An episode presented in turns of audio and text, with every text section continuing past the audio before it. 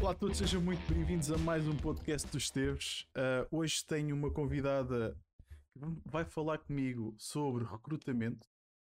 Uh, Vai-nos, se calhar, também dar umas dicas para, para nos comportarmos, para nos saber comportar em, em entrevistas uh, e também falar sobre o mercado visto por um recrutador e entre outros temas. Portanto, estejam connosco hoje. vai ser um podcast interessante. Participem, já sabem, ponham as vossas questões uh, no chat. Eu vou introduzindo ao longo do, do programa o, essas vossas questões. Estejam à vontade. O espaço também é vosso. Eu vou deixar a Rita apresentar-se. Rita, podes apresentar. Partilha os teus projetos, as tuas redes sociais. Uh, estás à vontade, força. Olá, Olá, muito prazer, obrigada pelo convite. Então, deixa-me Rita Mendes. sou, hum. sou natural da Oliveira do Hospital. Acho sempre lá de cima. lá de cima, exatamente. Um, lá de cima, pois bem lá em cima, que eu estou. estou, estou anyway, não vou falar sobre isso, mas uh, trabalho, trabalho em. Eu estudei psicologia Psicologia das Organizações e trabalho em recrutamento desde 2014. Um, e agora estou em transição entre trabalhos, vou começar num trabalho novo em uh, janeiro até agora tinha estado na Numbers, que é uma empresa holandesa e portuguesa de software em que trabalhava em recrutamento e seleção, e agora vou abraçar um novo projeto como pessoa responsável pelos RH. Portanto, eu estou muito entusiasmada porque eu nunca tive assim uma função mais uh, ampla. Mais pomposa. Uh, pomposa, recrutamento também é pomposo. Uh, Já vamos falar eu... sobre isso. sim, sim, sim, sim. Uh, coisas que eu faço além do trabalho propriamente dito. Uh, sou, faço parte da equipa de Espalha Factos, que é um projeto online de, na área da cultura, do entretenimento e da televisão. Um, é tipo, sim, é um jornal online em que eu, sou, pronto, tomo conta das, da parte das pessoas. Um, faço, eu sou psicóloga coach, também tenho esse side project, uh, é pequenino, mas é muito giro, dá para continuar assim a exercer a psicologia no sentido mais uh, puro, digamos assim. Um, e que mais? Uh, pois, moro em Lisboa, uh, tenho 30 anos, feitos neste mês, minha Nossa Senhora. Olha, também eu, que engraçado. Uh, também fizeste 30 anos este Fiz 30 este, fiz a semana passada. Boa. Aliás, mentira, fiz esta semana. Ah, então não foi dia 1. Não, não, foi dia 14. Okay. Fiz esta semana. Oh meu Deus, faz anos no, no dia do meu ex. Uh, anyway. Uh... Vamos lavar a roupa. Vamos lavar a roupa. Bora. Dia 14 de dezembro é nota marcante. Ok, anyway, e sou eu. Pronto. Eu não queria traumatizar ninguém este podcast, mas estou a ver que comecei mal. Não devia ter dito nada.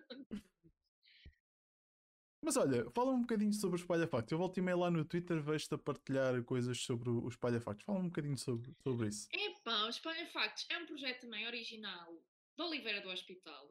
Hum. Para quem não sabia, uh, o Espalha já é um, é um site, nós temos, estamos a ter uh, 3, milhões, 3 milhões de views todos os meses, não é uma coisa assim pequenina. Uh, nós começámos em 2005 Pedro, pelo Pedro, que é meu amigo da Oliveira.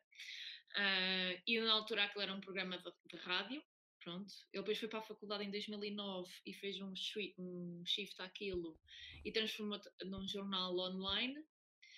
Eu na altura comecei como redatora de música, horrível. Eu sou muito má a escrever notícias e cenas desse género, mas eu gostava muito de música, eu gostava muito de projeto e queria participar nessas coisas.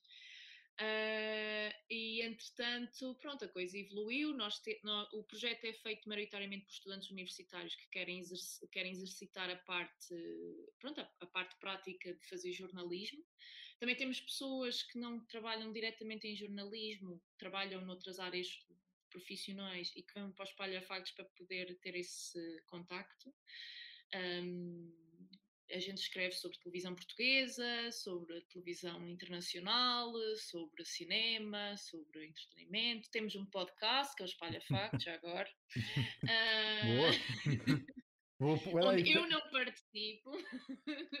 Pronto, não participas, mas vais participar. Depois deste vais, vais ter que participar lá não, também. Não, eles de vez em quando eles convidam para ir lá de mandar umas larachas. A última vez foi para falar de uma novela. Eu sou uma pessoa muito eclética. Fala, fala novelas é top.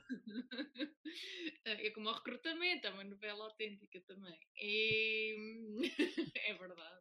E ela gosta, e... e ela, só que ela gosta, diz que gosta de, do recrutamento, mas tem estado sempre aqui. É pum, pum. É muito giro. Mas é assim, tem os seus downsides, né? Eu também gosto de fazer psicologia, também tem os seus downsides. Quer dizer, eu faço psicologia em geral, a minha profissão é ser psicóloga, eu só exerço em, em diferentes facetas. Um, Uh, e pronto, e os Facts é isso, somos, somos 60, já disse isto. O projeto é inteiramente online, portanto, isto do remote para nós é tipo. Normal. É. Sei lá, é, é, o dia a dia já, né? Mas também tem formato diferente, né? Tipo, é, a maior parte são estudantes, é muito giro. Eu, eu gosto muito de. Eu, é muito complicado porque eu tenho pouco tempo, mas é, e é um projeto que, que, que ainda, ainda, ainda preciso ter algum tempo dedicado.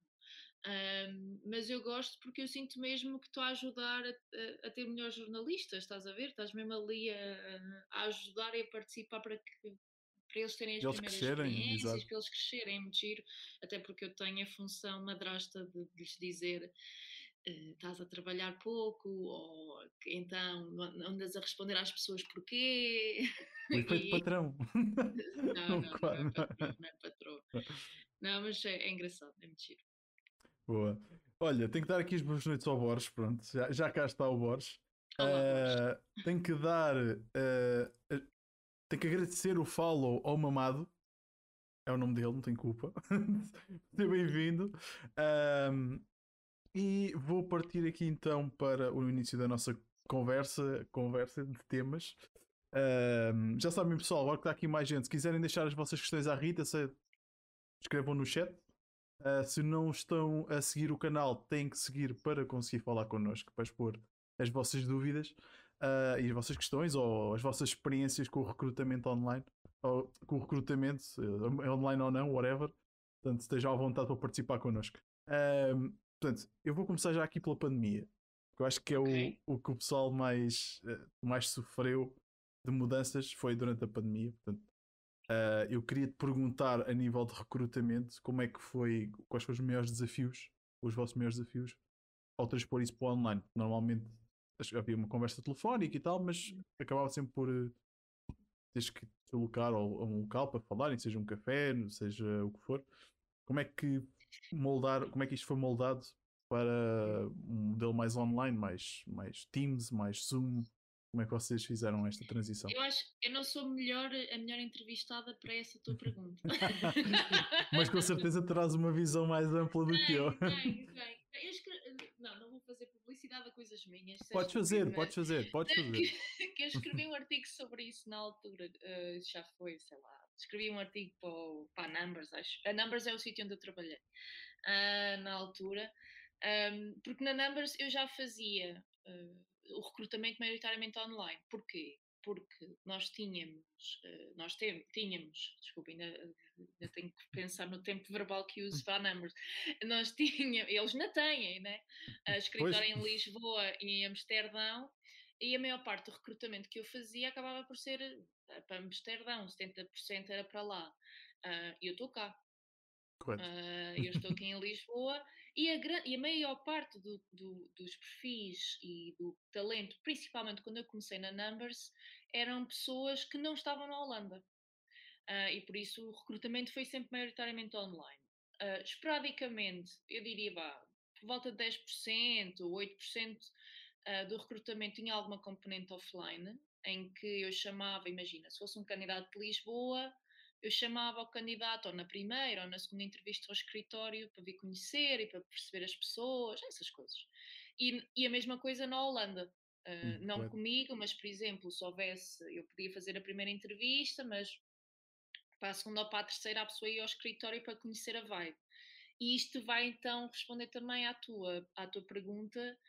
Uh, e o, o, maior pânico que, que, que eu senti das, das colegas foi o, o facto de sentirem que iam deixar de ter eh, alguma informação sobre o candidato perdida ao longo do processo, né? não uhum. tens aquela componente mais pessoal, há muitas coisas que, se, que, que, tu compreendes muito na interação mais física, né? se a pessoa é educada, se, se, se chega a horas, não chega a horas. Um, se como é que a pessoa está diante de ti, como é que ela comunica, como é que ela, como é que ela interage contigo e que essa, e essa informação de facto é muito mais difícil de ter online. No entanto, online também tem as suas travessuras. Uh, ou seja, eu acho que online dá para ver, é diferente, mas dá para ver essas coisas. Por exemplo, o comportamento mais típico totó de candidatos com recrutamento online é uh, não se prepararem antes da entrevista. Então, imagina, tem entrevista às 10 da manhã, estão às 10 da manhã a ver se está tudo a funcionar. Né? E isto é Exato. é recorrente, recorrente, recorrente, recorrente. Um, link, só, e depois, imagina, obviamente chegam atrasados à entrevista, eu já, tipo, já liguei, depois já há uma péssima impressão, porque vê-se mesmo que candidato. E, e, há candidatos que ainda pedem desculpa, mas há candidatos que não pedem desculpa, chegam atrasados 5 minutos. Depois também existem situações em que durante a entrevista, imagina, ligam a câmara, como não prepararam, depois está tudo, está um som maluco não sei aonde, ou os fones não funcionam, ou a câmara, tipo, a candidatos que me aparecem, estou a tentar, candidatos que me aparecem assim, ou assim. olha, eu posso dizer que também já houve recrutadores que me apareceram assim, acreditas? Eu também, olha, eu como pessoa que, de transição de empregos, isto não é só convosco, eu tive sim, histórias sim, sim. do demo nas, nos, nos processos de recrutamento. Eu tive um senhor, opá, sério, espero que ele não me esteja a ouvir, mas era um senhor que tá, eu estava a responder, ele pôs-se em mute e estava a falar assim para uma mulher, eu, tipo, eu estava a responder, parei de falar, né? não tinha mais nada para dizer, e ele continuou, estás a ver? e eu, tipo, pronto, ok, why not? Ia ser a mulher, provavelmente. why not?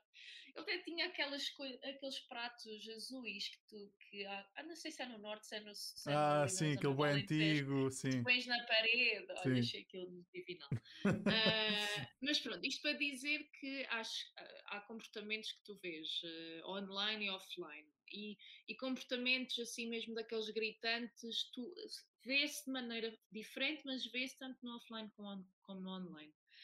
Depois, eu acho que para mim, como recrutadora e como candidata, eu acho que o, a fatia que se perde mesmo é o candidato não ter oportunidade de perceber mais fisicamente como é que é a cultura e a vibe da empresa.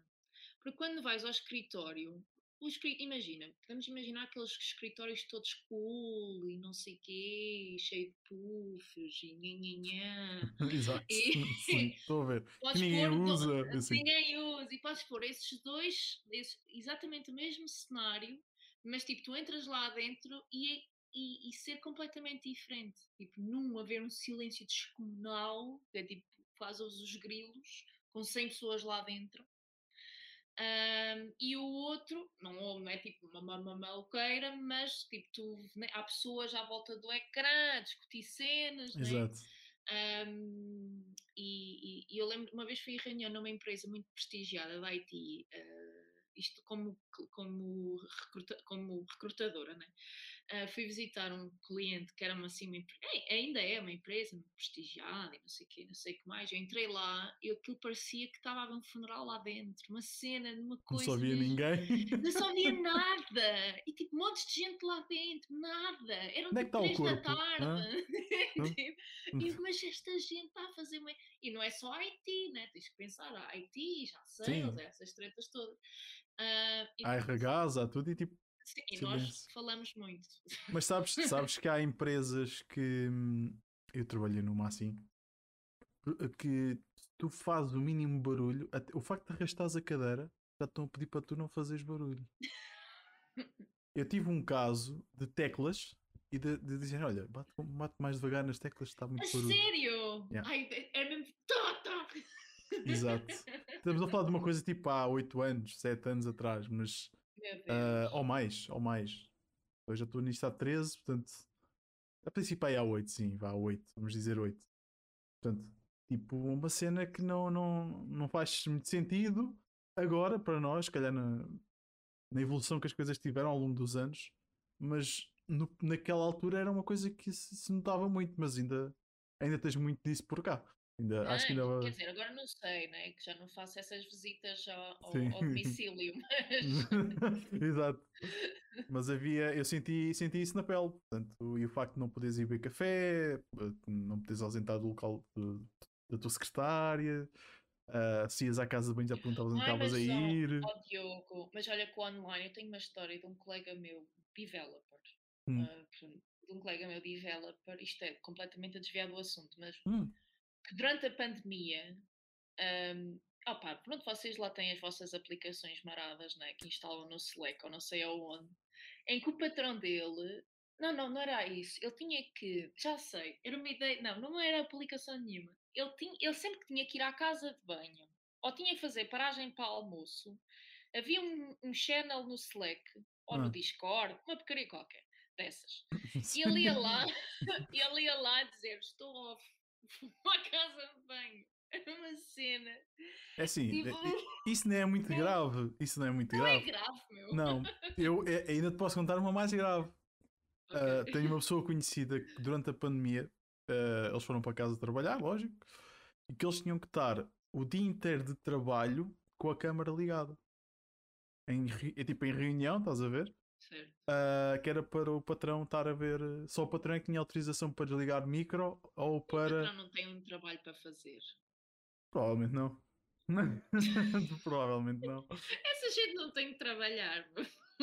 e, e, eles tinham que estar o dia inteiro. Câmara, e pá, por exemplo, havia situações em que na altura estavam miúdos em casa, tá, etc. Havia sempre barulho de fundo. Uh, e pediam para as pessoas, pronto, terem cuidado por causa do barulho de fundo das crianças porque estavam a trabalhar. Era horário de trabalho. Ou seja, não havia. Era uma situação completamente anómala e mesmo assim não havia aquela sensibilidade, estás a ver? Uh, infelizmente ainda tens muito disto. Não, não, e acho que ainda vai demorar um bocadinho a desaparecer. Portanto. Estou a cara disto. A sério, tenho vómitos só de ouvir essa yeah. história. Né? Yeah. Grego. Yeah. Entre outras histórias, entre outras histórias que eu tenho, bro.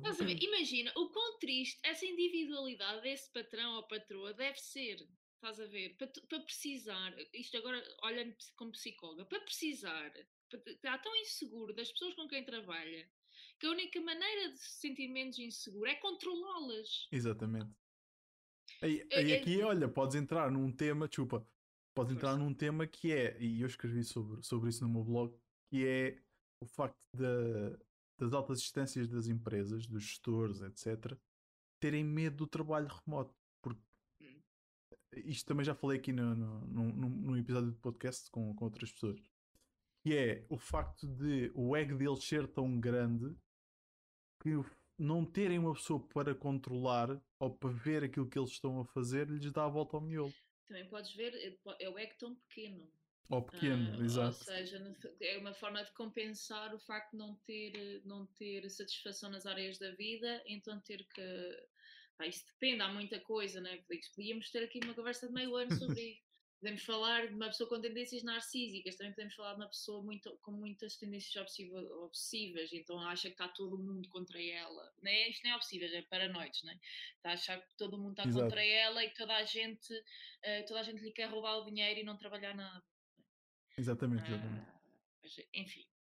Mas olha, pode ser um tema, quem sabe, para outro episódio, na Sim. segunda temporada. Aliás, eu andava, eu, andava, eu, andava a tentar, eu andava a tentar perguntar por aí sobre algum psicólogo que quisesse participar num podcast, mas ninguém queria. É, é assim, eu não sou de clínica, Diogo, eu não sim, sou Sim, mas pessoa, consegues, né? consegues, por exemplo, estes casos, consegues, se calhar, dar-nos aqui uma, uma visão daquilo que as pessoas podem sentir e o porquê de não, não estarmos em Portugal especificamente a querer uh, a mudar para um sistema Certo. Que é um pode tema... facilitar as pessoas uh, e, e, outras coisas, não é? E o dia a dia. Isso é um tema que mesmo nós psicólogos, agora, e isto é um tema de, de psicologia de trabalho, não é? Uh, mesmo nós psicólogos andamos a tentar, a tentar perceber, porque isto é tudo muito novo e nós falamos daquilo que nós chamamos os, os riscos psicossociais na psicologia e, e um, um, um, risco que as pessoas têm é de sentir isolada, né? Uhum. Uh, e o remote, que queiramos quer não, traz, traz esse desafio, né? E como é que nós, psicólogos, podemos ajudar as organizações com que as pessoas se sintam, não, não, não fiquem em risco, né? Não fiquem, fiquem em perigo por causa dessa circunstância. Traz, traz, traz todas as outras 500 mil coisas. Agora, também o que eu acho é que é só uma nova forma de trabalhar. O remote não é novo. Tens, sim, sim. tens, tens tens profissões liberais há anos, não é? E essas profissões liberais vão ao escritório, mas muitas vezes estão a trabalhar. Tipo, um psicólogo está num consultório a falar com pessoas, não está tipo Pronto, está num consultório, mas pode estar em casa, não é? Exato. Quantas séries existem que o psicólogo até trabalha de casa e tem consultório em casa, mas isso também, pronto, uh, não é muito totalmente recomendável. Mas pronto, Exato. recrutamento, Diogo, eu, eu, falo muito. Não, por, por amor de Deus, estamos, estamos no episódio de podcast e a ideia é conversar, não é? Mas olha, eu, eu posso dizer uma, só assim mais para, para encerrarmos o tema, que a gente pode continuar com o tema, até podemos explorar o tema mais à frente. Mas, uh, por, por exemplo, a minha mãe, a minha mãe viu o meu podcast e a minha mãe fez aqui uma, uma observação. Olá, Foi... mãe. Exato. Queria também deixar, dar as boas noites aqui ao, ao Francisco. Como é que é, mano? Bem-vindo. Uh, a minha mãe disse: Eu trabalhei numa empresa em que tinha câmaras em todo o lado. Ai. Inclusive, a pessoa estava de férias e com o telefone e com o telemóvel conseguia controlar o que se passava na empresa. Eu também tive um bocadinho deste, deste cenário e, e descobri que as, que as câmaras estavam ligadas uh, porque alguém deixou o portátil à porta da casa de banho e eu vi e perguntei: então o que é isto? E a pessoa fechou o portátil e fez uma. Estás a ver? Uh, pá, lá está, meu. É os eggs pequenos ou grandes ou whatever e leva, levam a estas situações. Tipo. Mas pronto. Uh, eu queria então. De, de, de, pronto, já falámos aqui um bocado também sobre a importância da entrevista presencial, acabaste por, por responder uma segunda questão que eu, que eu tinha para ti. Uh, mas também queria perguntar-te uma coisa que é em relação ao vosso processo de seleção, desde a seleção até à conversa com, com a pessoa, ou desde que o cliente pede recursos, ou o que seja. Como é que funciona todo este processo por trás que nós normalmente não temos conhecimento e não, não vemos acontecer? A nuvem cinzenta, não é? Exato. é assim, há, pois, há muitas coisas que depende, não é? Obviamente. Esta resposta é típica à psicóloga, depende. Um, Mas Ou há programador já... também. Oh, sim, sim, sim. Um, eu já tive realidades muito de mais ou menos complexo. Uh, mas normalmente um dia alguém acorda, ou algumas pessoas acordam e porque alguém se despediu, ou porque alguém decidiu, ou alguém decidiram que temos que fazer a equipa crescer, que precisamos contratar uma pessoa nova, ok? Um, depois, dependendo do grau de de, sei lá, de, de maturidade da empresa, isto pode correr de várias maneiras. Por exemplo, imagina, okay. o hiring, nós chamamos o hiring manager a pessoa que toma a decisão do, do, do, do recrutamento. O, e normalmente é uma pessoa da IT, né? se for no caso da IT, é uma pessoa da IT e a pessoa da IT uh, decide, ah, preciso de um gajo qualquer, ou gaja que trabalha há cinco anos como developer e que saiba o que é que é um sistema distribuído e blá blá blá e, e paradise ao ninho. Um, pá, se for um bom hiring manager, normalmente escreve já um draft mais ou menos como, é, como deve ser de uma, daquilo que é uma oferta. Existem empresas que já têm essas coisas, mas aquelas mais corporate, não sei o quê, eh, que já têm mais ou menos isso um, e que depois o hiring manager define e depois bate à porta dos RH e entrega. E diz agora se desenrasquem-se. Pronto. Isto, isto é um, do, um, um dos métodos. Um, existem, uh, no caso da Numbers, por exemplo, basicamente a Numbers eu trabalho como, trabalhava como in-house, portanto eu trabalhava dentro da empresa, no departamento de recursos humanos da empresa, e nós na Numbers não, não, eles não têm managers, desculpem lá. eles não têm managers.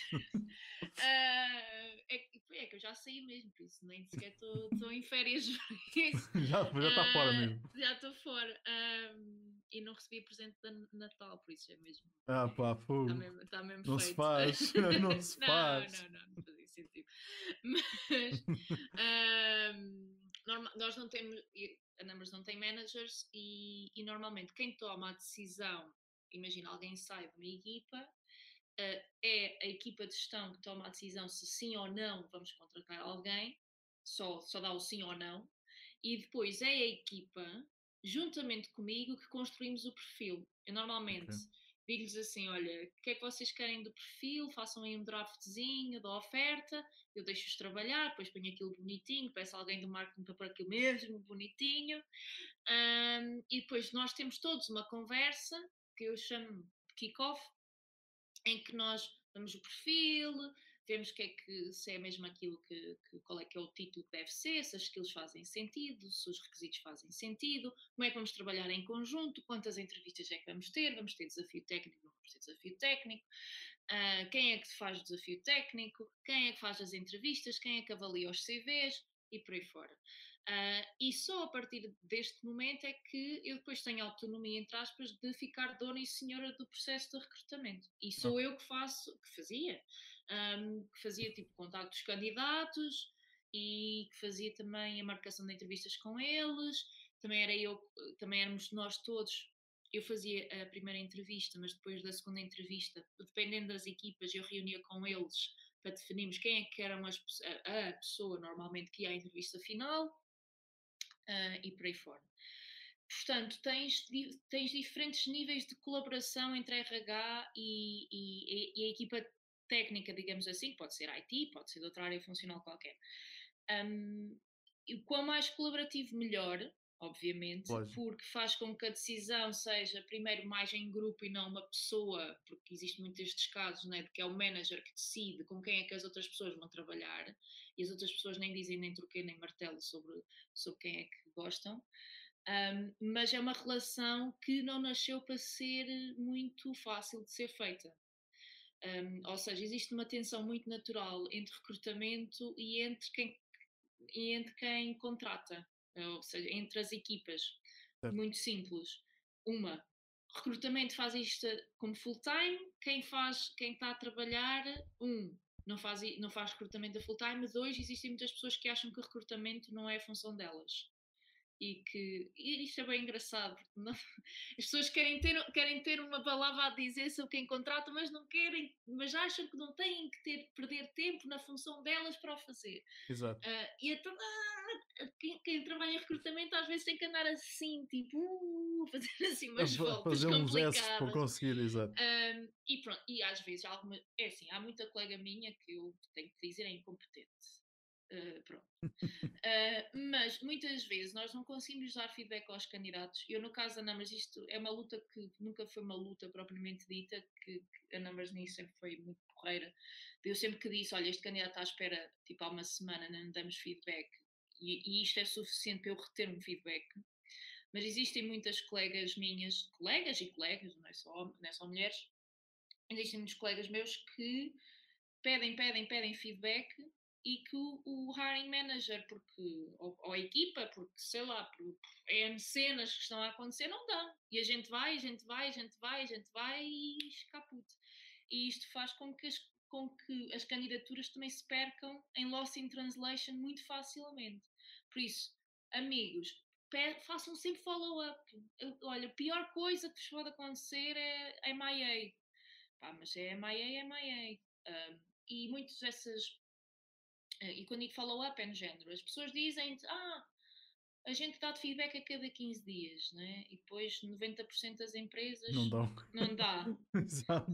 Eu digo sempre, pá, tens que ver feedback, pronto, e, e, é provável que muitas delas continuem a não dar, mas pelo menos uma garanto que vai dar. Uma em 10 dá. Exato. Uh, nem que seja para dizer, ah, afinal hoje acordou cinzento e a gente já vai deixar de recrutar. Ok, um, estou a ver o género. Conheço ah, o género. Porque há, há cenas, há, tel, há cada telenovela, malta. Tipo, às vezes, olha, na Numbers isto já aconteceu. Que é, saiu uma pessoa de uma função importante e há um membro da, há um membro da equipa que diz, ah, vamos recrutar para substituir, começa lá isso tudo, tipo, vê lá os requisitos da função e não sei o quê, não sei o que mais, parabéns ao negro. Isto foi no verão, né? E, mas há outro elemento que toma a decisão que está de férias. Mas a pessoa que me diz a mim vai em frente assume que esta pessoa que está de férias está a concordar com ela. Por isso, né, a Rita diz e vai em frente, claro. eu em frente.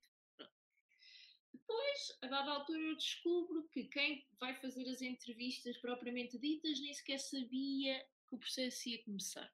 E eu, hum... ok. Está bem. Está, está a correr bem. E depois, quando essa pessoa regressou de férias, tipo, isto foi um espaço de 15 dias, eu já tinha a oferta publicada, já tínhamos recebido candidatos, já estávamos a pensar marcar a primeira entrevista. Isto no meio de verão, Great Resignation, essas tretas todas que as pessoas estão todas a sair das empresas, e Paradise on Ink, nós tivemos muitas pessoas a sair da Numbers também no verão, portanto, eu estava tipo cheia de trabalho até aqui. Um, passado 15 dias, vem esta segunda pessoa que ia tomar a decisão e disse: Não, não, afinal não vamos recrutar ninguém, vamos ver internamente quem é que vai, quem é que vai uh, tomar essa posição. Ou seja, tudo o que tu fizeste Fui para o CRL, CRL, como eu costumo dizer. e repara, e no, no meu caso, opa, isto, mas isto é muito permissão minha de permissão e porque acho que é um valor meu que eu tenho desde a Landing Jobs, quase até desde a Eleves, que é porra, não há de haver um candidato meu, a não ser que eu me esqueça, mas não há de haver candidato meu que, que, que não recebe um feedback meu. Opa, pronto, mandei aquelas mensagens automáticas da treta, né? Olha, desculpa, a função, nha, nha, nha, isto foi cancelado, pardais ou nem. Exato. Uh, mas isto é tão, tão, tão comum, muito, muito, muito comum. Tipo, um, as empresas tomarem decisões de recrutamento de forma impulsiva e depois dão. E depois, no meio do processo, outra que é muito comum também. Começas, vamos criar este cenário hipotético queremos um developer de JavaScript que já tenha trabalhado com Lua. Por algum motivo estranho. Ok. é um cenário hipotético, ok? Algum motivo estranho. Eu nem sei para que é que eles utilizam o Lua, ou a Lua, nem sei como é que se conjuga. Uh, mas pronto, isto, eu sei o Lua porque eu tive muitos candidatos do Brasil a dada altura na minha vida que vinham todos com o Lua, ou com a Lua. Anyway. Uh, Acreditas que eu nem sei o que é, que é isso? É, é uma linguagem de programação, não sei, de, de, não sei para quê. Isso foi, lá está, isso foi há uns anos na Landing Jobs que eu tinha uns quantos candidatos que. Não, ou, ou nunca ouvi falar, mas é assim. tecnologia. Provavelmente é só uma framework. Isto Aquelas, também agora faz é frameworks como. Sim. Exato. Pelo menos já não é, não é aqueles nomes todos fuleiros que a JavaScript gosta de ter para as frameworks. Que é React, Vue, Angular. Sim, Angular, Café. Café. Quadrado. Uh... Mas sim, continua. anyway, eu já me perdi o que é que eu ia contar. Estavas a contar ah, a Lua. Já sei, a da Lua, sim, pronto. E começamos assim o processo. Entretanto, ninguém vai aparecer com este perfil, óbvio. Lógico. É, óbvio. Mas tu, como recrutador, continuas, continuas, continuas, continuas, né? Uh, e entretanto lá arranjaste um badamé qualquer, fizeste sourcing, bem, encontraste um unicórnio ali a sorrir para ti na praia cor-de-rosa, caçaste o um unicórnio. Uh, mas, entretanto, houve uma reunião qualquer na equipa de tecnologia em que, afinal, eh, não precisam de Lua para nada porque arranjaram uma empresa externa qualquer que lhes vão dar uma aplicação não sei do quê, então já não precisam de Lua. A recrutadora sabe, não. Exato. Ou seja, isso é um bocado o jogo do telefone estragado. É, há bué, há bué, há bué, bué, bué, bué. Também há muito, olha, também coisas que acontecem. Na mesma equipa, acordarem um perfil, mas depois há um elemento da equipa que não concordou. E esse elemento de equipa, isto aconteceu-me algumas vezes já na minha vida profissional, que é, imagina, tens quatro pessoas, e essas quatro pessoas, olha, queremos um perfil de JavaScript com Lua, mas também pode ser uh, Python com Lua, whatever, pronto? E, e, eles decidem que pode ser ou JavaScript ou Python. Python Exato. Python, ok. Python, uh, sim, está certo, uh, é isso. Deus. Isto é as férias. Um, anyway, e a dada altura, não é? tu arranjas perfis com as duas. Mas há um elemento da equipa que, sempre que está nas entrevistas com um rapaz que, que seja de Python, rejeita. Apesar de terem concordado que ou era JavaScript ou era Python. Era Python. Mas como essa pessoa estava contra, e apesar da equipa ter decidido que podia ser ambas, essa Ah, pessoa a continua a perceber. ficar ao pé. E, e isso é lixado, porque depois tu, tu, tu que estás de fora, tu estás a perceber que há ali um certo padrão. Mas tu tens que ter prova suficiente, porque tu não, tu não és da IT, né? Tu tens que ter prova suficiente de que há um padrão Que para é para conseguires conseguires endereçar falar. esse assunto à equipa. Só que, entretanto, já dois ou três, duas ou três pessoas que até eram boas foram rejeitadas. Pois é. Portanto, bem-vindos ao mundo encantado dos brinquedos. Muito bom. É pá, sério. Não, sabes que. que e eu Ah, não depois, há, depois há muitos colegas e muitos colegas incompetentes, isso não há. Hum. Eu, eu, eu faço bodega também, por isso não é. Não Ah, isto fazemos todos, né? No fundo. Sim. Olha, tem está aqui o José Borges a dizer: Como sei que a Rita ama os, euro, os eurocurrículos, eh, gostaria de saber qual é o melhor currículo a enviar para uma empresa hoje em dia. E já agora, qual é o currículo que nunca se. Hã? Qual é que é o currículo que nunca se esqueceu de ter recebido, seja qual for o motivo? Seja conteúdos, provavelmente. Ok. Ou design. Ah, eu, não eu não contei a história de um currículo que eu recebi no, board, no, no podcast. Pensava que tinha, já vou. O Borges gostou tanto do meu podcast sobre currículos que ele continua a fazer-me perguntas Sobre currículos. Ah, eu sinto que a minha missão não foi bem cumprida. ah, sobre, sobre Não, ele quer é que tu complementes aqui, que é para gerar senhor. mais. Tenho que, te- tenho que fazer uma ressalva à minha teoria dos Europasses, porque o Europass lançou recentemente, eu não sei se foi em 21, se foi em 20, uns templates novos de CVs que, é que eu até acho que são porreiros. E já, e já tenho candidatos que recebi. Não é aqueles foleiros que eu falei Sim, da outra vez. Porque há pessoas que ainda mandam esses. Por favor, não enviem esses. Mas o Europass, o site, se vocês forem lá, tem uns templates novos. Aquilo até dá para mudar, está bem. Sim, user- sim, Quer sim. dizer, Yeah. user-friendly para uma cena que é governamental, essas coisas todas. Né? Ahm, e até curto. Agora, CVs que eu. eh, opá, eu acho que um CV que esteja minimamente organizado, sem erros ortográficos, que não seja uma dor de olhar. Hum. ahm, e que. E dor de olhar, bem, isto para. Isto isto é um bocado vago. Mas eu, olha, eu acho que existem templates muito, muito, muito engraçados, sem ser o da Europass. Eu, já, eu acho que no Borges falei do, dos templates do Canva, mas o Google vocês pesquisam um, e tem imensos. É de coisas, tipo, um template que seja clean, que a informação esteja organizada, que não esteja uma coisa em cada lado e tudo desformatado, porque aparecem. Aparecem muitos CVs desformatados, e quando digo desformatado, imagina, é tipo ter um espaço de, de 20 pontos entre cenas e depois Exato. coisas bué assim. Mas é, é Ahm, complicadíssimo de ler. e depois montes de informação, depois imagina descrição de funções com 30 bullet points, o que é que eu vou ler? Então, vocês têm uma experiência de 10 anos e em cada experiência tem 20 bullet points. Eu tenho mais que fazer, amigos. Eu e os meus colegas, não sou só eu. Mas respondendo à história triste, que eu, é um que eu, eu tenho duas histórias tristes. Ui, conta. Quero A ouvir primeira, isso. a primeira dos CVs que eu ainda hoje me lembro deles. A primeira foi uma que, inclusive, eu estive à beira de ligar para o, a ala psiquiátrica em Coimbra, dos hospitais de Coimbra, e, estou mesmo a falar a sério, A sério? porque foi, foi, eh, porque foi um, um- era um CV de um, de um rapaz, bem, eu não sei, pode ser, pode ser sempre um fake, né? Pois. Ah, mas supostamente um rapaz eh, tinha pá, umas 30, 40 páginas.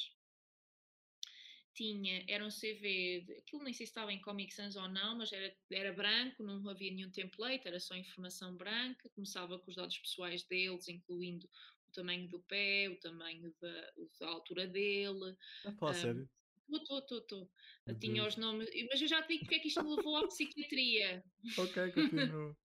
porque depois tinha a filiação, não sei, tinha o nome completo dos pais, o, o nome completo dos pais, o estado civil dos pais, a morada dos pais, tinha as experiências profissionais todas, Pronto, mas tinha, ainda- tinha, o registro, tinha o registro das doenças psiquiátricas dele. Isto agora a minha memória já pode estar a entrar em, em O em, em quê? ilustração, mas eu tinha, ou, ou tinha os últimos registros da psiquiatria ou os medicamentos que ele andava a tomar, Um, e depois aí. tinha.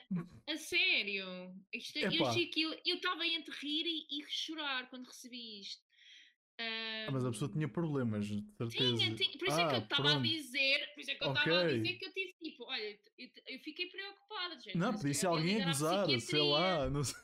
Não sei, nunca liguei à psiquiatria. Ainda hoje eu acho que devia ter ligado e não liguei. A minha chefe, eu na altura era uma maluca, era malu- ma- maluca, também era maluca, mas estava a começar a carreira, então fiquei assim um bocado tipo.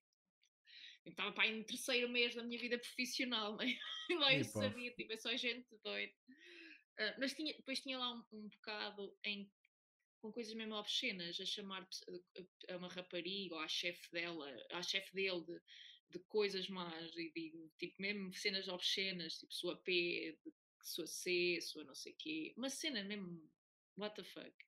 Pronto. Ahm, isso foi há muitos anos. O mais recente foi na Numbers. Opa, sério, esta história é mesmo. digo, é só a mim. Digo a sério. Nós tem- usamos um software, que é um, nós chamamos um ATS, o software que gera as candidaturas. é? Ah, e pronto, eu- e nós recebemos, imagina, o candidato carrega em, em apply e nós recebemos no back-office o CV do candidato, os dados pessoais do candidato e por aí fora. Portanto, estavam os dados pessoais e na, na secção do CV constava esta situação. Era um PDF, que era Ok. uma foto de um CV em Europass que foi amarrotado e foi semi-aberto, e foi assim um bocado aberto. Ele Portanto, houve uma pessoa, portanto, houve uma pessoa que me mandou uma foto de, um C- de uma folha A4 Ok. impressa de um CV em Europass. Se calhar foi alguém usar comigo para eu não gostar de Europasses, mas acredito. Portanto, houve uma pessoa que se deu ao trabalho de tirar uma foto a um CV amarrotado e mandar aquilo num PDF e mandar para mim. Ah, pelo menos teve cuidado de meter no. Ser mas aquilo não se lia, aquilo não se lia, era tipo uma cena, tipo, foi, foi ama, am- Sim, sim. amarrotado e depois abriu um bocadinho, estás a ver, tipo uma florzinha assim, e pronto. É. Oh, não. Diz-me que não contrataram essa pessoa. Não, obviamente que não, tenho mais que fazer da minha vida. Agora Foi imagina- diretamente para o spam. Agora imagina que, que, que tu lias aquele, aquela folha não amarrotada. Não, uma pior não. Há o terceiro. Há Ah, um Mas terceiro. imagina, tu, Sim. tu lias aquela folha amarrotada e naquela folha amarrotada estava. Tu vias estava ali um profissional do caraças. O que é que tu fazias? Epá, estás-me a fazer. Isto não é neste de culpa, não? Não, Conheces não. esse podcast? Não, Conheces? não, não conheço, não. Não conheces? Ah, Não. não, não! Fazer aqui publicidade ao Bruno Nogueira, ao Nuno Marco e ao Filipe Melo. Eles têm um, Não sabia. Tem um podcast já antigo, está no YouTube, que se chama Nespra no Cu. É uma Ok. maravilha, porque aquilo Tenho é com ver, dilemas. Tipo, imagina que ias para a cama com a tua mulher, mas de- de- faz- eram dilemas destes. Sim, deste sim, estou a tipo. Sim. Sim, vindo, dessa, vindo daquelas cabeças só pode, né? Não é muito bom, mas pronto. Agora senti-me um bocado na... neste barnacu. O que é que eu faço? Eu acho que muito dificilmente. E digo-te, porque para mim, tu podes ser, mas isto é mesmo assim, tu para mim, isto acontece muitas vezes como, como quem está a recrutar, que são pessoas que tu vês visivelmente que são boas.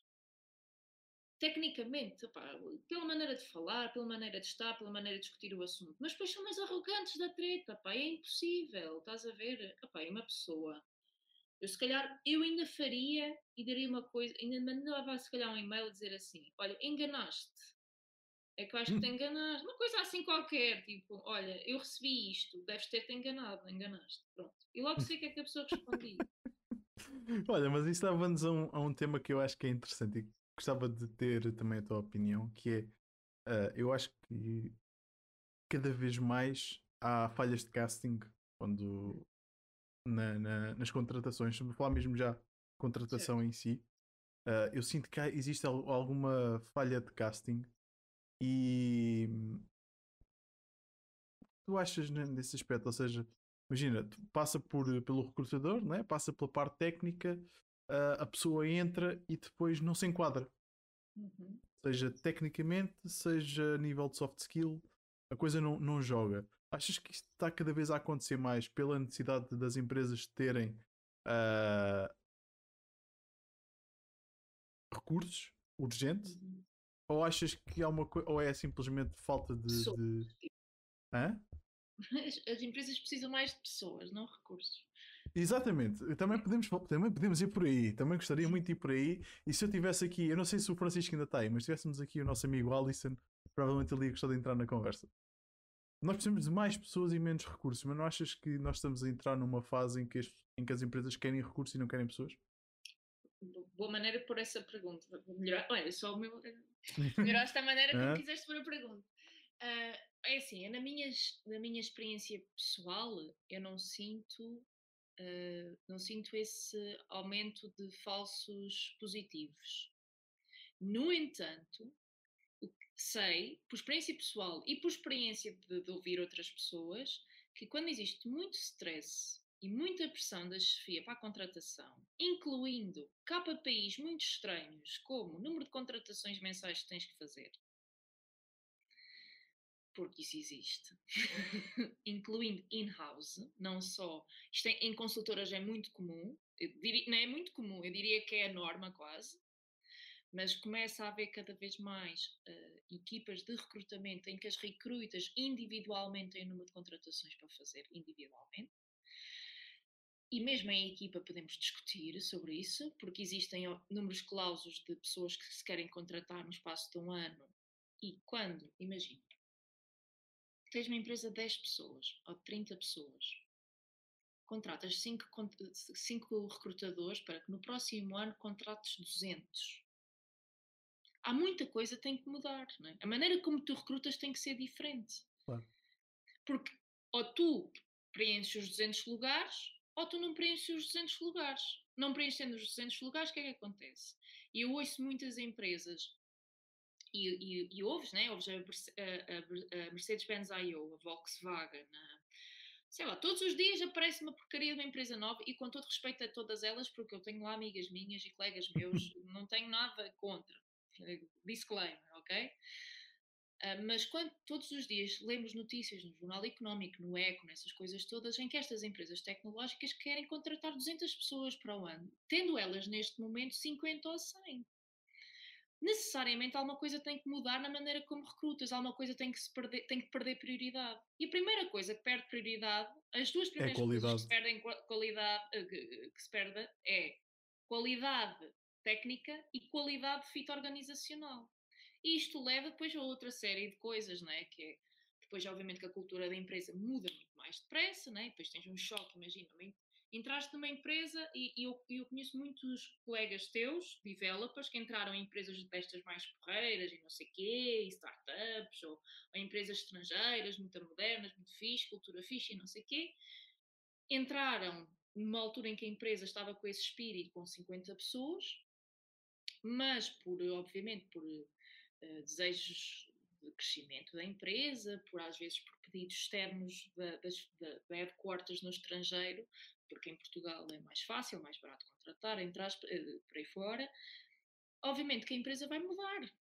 Não há, não há volta a dar. Se tu são 50, de um momento para o outro são 150 ou são 200, não há volta Exato. a dar. E daí também tu, como pessoa que entraste no início, também sentes que essas pessoas novas que entraram não fazem puto sentido para a tua empresa. Mas quem é este? Olha, este aqui a falar-me corporate, a chamar pessoas de recursos, mas isto é o quê? Exato. Mas eu, eu, há uma empresa assim, todas essas modernas, em que eu falei, olha, fui tomar branches com, com essa pessoa há, há, pouco tempo, em que ele me disse que é da noite para o dia, em que era a empresa pois. era bué fixe e cantavam de manhã e não sei o quê, e de repente é bué corporate e tem que ter os processos todos não sei quê, todos não sei o que mais. É, é uma, eu acho que é uma natural consequência. Isto responde tanto, para mim, isto, desculpa, a minha pergunta não é totalmente, a minha resposta não é totalmente à tua pergunta, sim, mas é sim, em parte. Mas é em parte. Uh, isto porque, obviamente, com o aumento da pressão de recrutamento, há muitas coisas que têm que ser deixadas de parte. É tão simples quanto isso. Ou seja, não é porque de repente toda a gente ficou burrinha a contratar. Sim, exato, exato. É porque há outras condicionantes que levam as pessoas. Depois, obviamente, as pessoas quando estão mais estressadas não tomam, boas, tomam piores decisões. E olha, a minha casa, a psicologia, explica-te isso facilmente. É, o teu, teu pré-frontal vai à vida com stress e com cortisol. exato. Uh, portanto, não há Mas ninguém, já foi há muito tempo. Não há, não há ninguém. não há ninguém estressado que faça boas decisões. Isso é um mito urbano. Exato. Um, e, e depois, para, obviamente, para somar todo o resto, né? todo o stress organizacional, tens de contratar 200 pessoas de um momento para o outro, sim, por claro, exemplo. Claro. E não só, eu acho que depois aí também entra, e acho que depois as altas instâncias esquecem um bocado, porque normalmente quando eu sinto muito isto na pele, que quando, quando se decide contratar, já se decide contratar muito em cima da hora, ou seja, uhum. decide-se contratar quando as coisas estão a acontecer e não quando, e não quando se decide ou se começa a decidir que aquilo tem que acontecer, não é? Uh, ou seja, não há ali um espaço de hum, planeamento até algo começar. Ou seja, tu já, uhum. tu come, já começaste, tu quando sabes já estás a começar, estás a? Tipo, estás na casa de partida do monopólio e não sabes porquê. Pronto, já estás ali, estás pronto para arrancar. De força, continua. Uh, não, só, só para, para, explicar. E quando tu, quando tu arrancas, uh, lembram-se assim, de, perguntam-te, então e está fixe a quantidade de malta? Dizes, népia. Não. Então, ok, então pessoal, mais 15. Tu, como assim? De repente tenta-te uma rajada de gente pela porta dentro e dizem-te assim: olha, ó malta sénior, agora tomem lá conta destes e metam-nos a trabalhar. e depois olham a partir e dizem assim: olha, mas não te esqueças de produzir. Então, certo, estás a ver? Certo, uh, daí eu, e, e, depois eu, e depois é assim: como vem uh, às paletes, tipo, não vem um ou dois, um ou dois vem tipo paletes, né? Malta. Uhum. Tipo, vêm e metem-te uma paleta à porta e tu começas a abrir a paleta. E, pá, e muitas vezes vem produto estragado. Epá, vem. Não há, é impossível tu contratares 15 pessoas e conseguires fazer ali uma, uma filtragem em condições de, das pessoas que estás a contratar. Porque... Mas isso, isso também foi uma expectativa mal gerida contigo. Ou seja, imagina. Contigo e com os teus colegas. Sim, sim. Mas, vamos imaginar neste cenário. Vamos imaginar que só há mesmo tipo putos boés juniores no mercado neste momento para conseguires contratar amanhã. Né? Tipo, não sim. consegues. É o que é. A gente nem precisa de pessoas. É. Pronto, vem aquelas turquesas ao, ao, ao, ao, link. Ok, tudo bem, mas eu acho que aí também tens, tem que te envolver a, a ti e aos teus colegas, não é? E não tipo, surprise! Não, não, não, não, cai, não cai como uma surpresa, que ele não te cai ali no sim, colo, mas... tu já és avisado. Mas o que eu quero dizer é que, como tu já estás na casa de partida, né? já estás a arrancar porque aquilo já vai ter que ser feito e vai, Uh, e de repente pelo caminho vão, vão tipo mandando cenas para o chão, né? Uh, coitado, é a malta que vai entrando. Mas isto é uma analogia ao monopólio. Tu vais andando e vai-te aparecendo essas pessoas e vais ter que ir formando essas pessoas pelo caminho ao mesmo tempo que estás a andar. Né? Imagina aquele, aquele teu chefe que o escritório dele é no fundo do corredor, estás a ver? E pelo caminho aparece um, e olha, assina aqui, olha, assina ali, olha, estás a ver? E o gajo nunca mais lá chega. É mais, é mais ou menos este o sentimento que nós, que nós vamos tendo ao longo do, do percurso, nós developers no geral, especialmente quando é, já és mais senior dentro de uma equipa, que é metem-te a pessoa à frente, uh, sem, sem nem sopas, e olha, agora tens de formar a pessoa, estás a ver?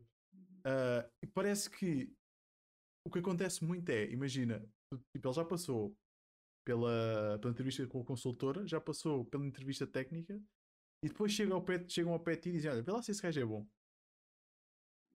Hã? Estás a ver? Tipo, ah, rotas 15 dias para ver se o gajo é bom. Como assim, mano? tipo, sério? Agora estás a meter a pessoa à frente para ver se é boa, mas já deixa é visto. Essa conversa a mim também me dá lives de desinvestimento na importância do recrutamento. Sim, era aí que eu queria chegar. Ou seja, uh, se tu também. Mas o problema de teres um, um processo. Isto é que é uma faca de dois gumes. O problema, o problema base disto tudo é que, e como tu próprio disseste, eu, que é uma, é uma coisa que eu costumo também dizer, é que recrutamento é uma arte que está sempre por, tá, existe por defeito. Em recrutamento nunca estás bem. Tipo, ninguém, nenhum profissional de recrutamento está, ok, fiz, concluí, próximo. Pronto. Não, Sim, exato. Enquanto nós estamos a fazer uma oferta ao gajo que vai fechar, nós, entretanto, já houve um pedido qualquer que a gente recebeu para fazer. Mas aqui tudo bem, é a nossa profissão.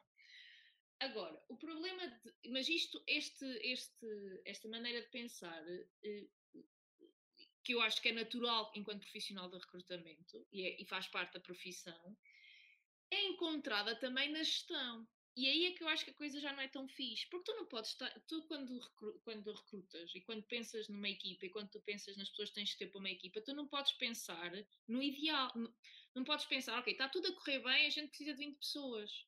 Tu tens que pensar, ok, se as coisas correrem mal, quantas pessoas é que eu preciso? E, e tu pensas sempre, ok, está o céu, está o céu azul, sol, tipo, a gente está toda bem disposta, ninguém está doente, ninguém vai ficar grávido, ninguém vai ficar não sei o quê, está tudo espetacular. Precisamos de 20. Só que as pessoas ficam doentes, às vezes chove, as pessoas ficam grávidas, as pessoas casam, as pessoas não sei o quê, e tens que fazer a gestão dessa forma. Porque depois, obviamente, alguém, imagina, alguém fica doente, está tipo dois meses ou três meses em burnout, uma porcaria qualquer, e depois fica a equipa toda em burnout porque uma pessoa está em burnout. Exato. Um, e tudo isto para dizer que, que, o, o, e, que quando tu sentes dessa forma, porque nós sabemos que o tempo de uma pessoa, de um candidato em IT, de receber uma proposta, uma vez que começa a procurar empregos, pode ser para literalmente 15 dias ou 3 semanas. Portanto, nós temos que fazer os processos de recrutamento super curtos para conseguirmos entregar, dar uma oferta a um candidato. E isto é mau tanto para o candidato como para, para a própria empresa, porque estes falsos positivos que tu recebes, não é? Foi pessoas que tiveram uma entrevista de 15 minutos com o RH para perguntar qual é que é o salário as motivações, nhanhanhã, depois uma conversa de uma hora, uma hora e meia, em que lá o rapazito ou a rapariguita estão a codar à frente do PC, uma coisa qualquer, e dizem, então, tu gostas de código? Então, e aquilo que tu deste no primeiro ano da faculdade, o que, é que, que, é que achas sobre isso? E não sei o quê, nhanhanhã, pronto. Ah pá, está feito, e fazes a proposta. E não tens tempo a avaliar, e não tens tempo a avaliar a pessoa. Pois, obviamente, a pessoa chega-te a ti e está-te, olha, agora vê lá se ele é Olha, é. eu já tive ao ver se lembrar. Ter à frente de um PC a codar, eu fez-me lembrar. Ah, para já há, há vezes em que nem sequer te metem código à frente. Eu acho que, que isso é o maior erro hum. de recrutamento de IT. É esse: que é chegam ao pé de ti, quais são as tuas motivações, quanto é que queres receber uh, e porque é que queres ir de onde estás. É tipo as três, as três perguntas da praxe. Eu qualquer dia gravo um CD e meto o CD a dar nas entrevistas. Essas perguntas fazem sentido. Sim, não estou a dizer que não, mas são as três perguntas que fazem sempre. Sim. Uh, e para onde é que eu passei e como é que como, como é que foram as coisas, quais são os projetos, essas coisas. Certo. Vamos fazer uma entrevista técnica. Como é que é a entrevista técnica? É um gajo a perguntar de cenas. Eu, para mim, isso não faz absolutamente sentido nenhum. Ponto número um: a pessoa pode ser muito boa tecnicamente uh, e não conseguir explicar. Eu já tive entrevistas em que perguntaram assim: qual é que foi o projeto uh, que tu trabalhaste que mais dificuldade tiveste? Eu tenho 13 anos de experiência. Sabes quantos projetos já me saíram pelas mãos? Sei lá, eu. não é? Todos os dias eu tenho dificuldades. Todos os dias me aparece uma dificuldade diferente. Todos os dias. É, é muito difícil tu conseguires, tipo, pegares num, num projeto, lembraste de um projeto em que tiveste dificuldades X Epá, Mas isso vezes... na entrevista técnica? Na entrevista técnica. Pergunta isso na entrevista técnica. Sim. Uh, por exemplo, perguntas do género. Uh, então, e, e, vocês, tu usas isto? Uma cena qualquer. Ai. Ah, tu usas métodos abstratos? entrevista técnica. Sim. Sim é... tu, usas, tu usas métodos abstratos? Uso. Ok. Oh, Rita, entre... utilizas entrevista psicológica? Sim. uh, uh, uh, sabes, olha, tive, a melhor entrevista que eu tive foi quando vim trabalhar para Lisboa eu, eu, eu cheguei à entrevista, a entrevista foi 15 minutos com o, a dona da, da empresa. Sentei-me ela perguntou: Ah, nós precisamos de uma pessoa que trabalhe com Joomla, sabe a PHP, MySQL. Uh, e mais qualquer coisa que ela disse. Acho que era WordPress. Só trabalhar com isto aí está contratado. E eu, eu é assim, eu queria vir para Lisboa. Tipo, para mim podia ser a porta de entrada, não me importava. Para mim era na boa. Tipo, eu olhei para ela e disse assim: ah, Ok? Pronto, olha, é, mil, é 1200 limpos por mês.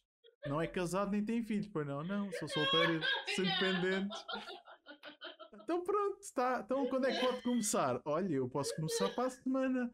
Então pronto, segunda-feira esteja cá. Ok. Próximo. Ah, eu assim, primeiro era na boa, ia receber mais do que recebia antes. A, a entrevista foi super fácil, eu precisava de um emprego em Lisboa. Simples assim.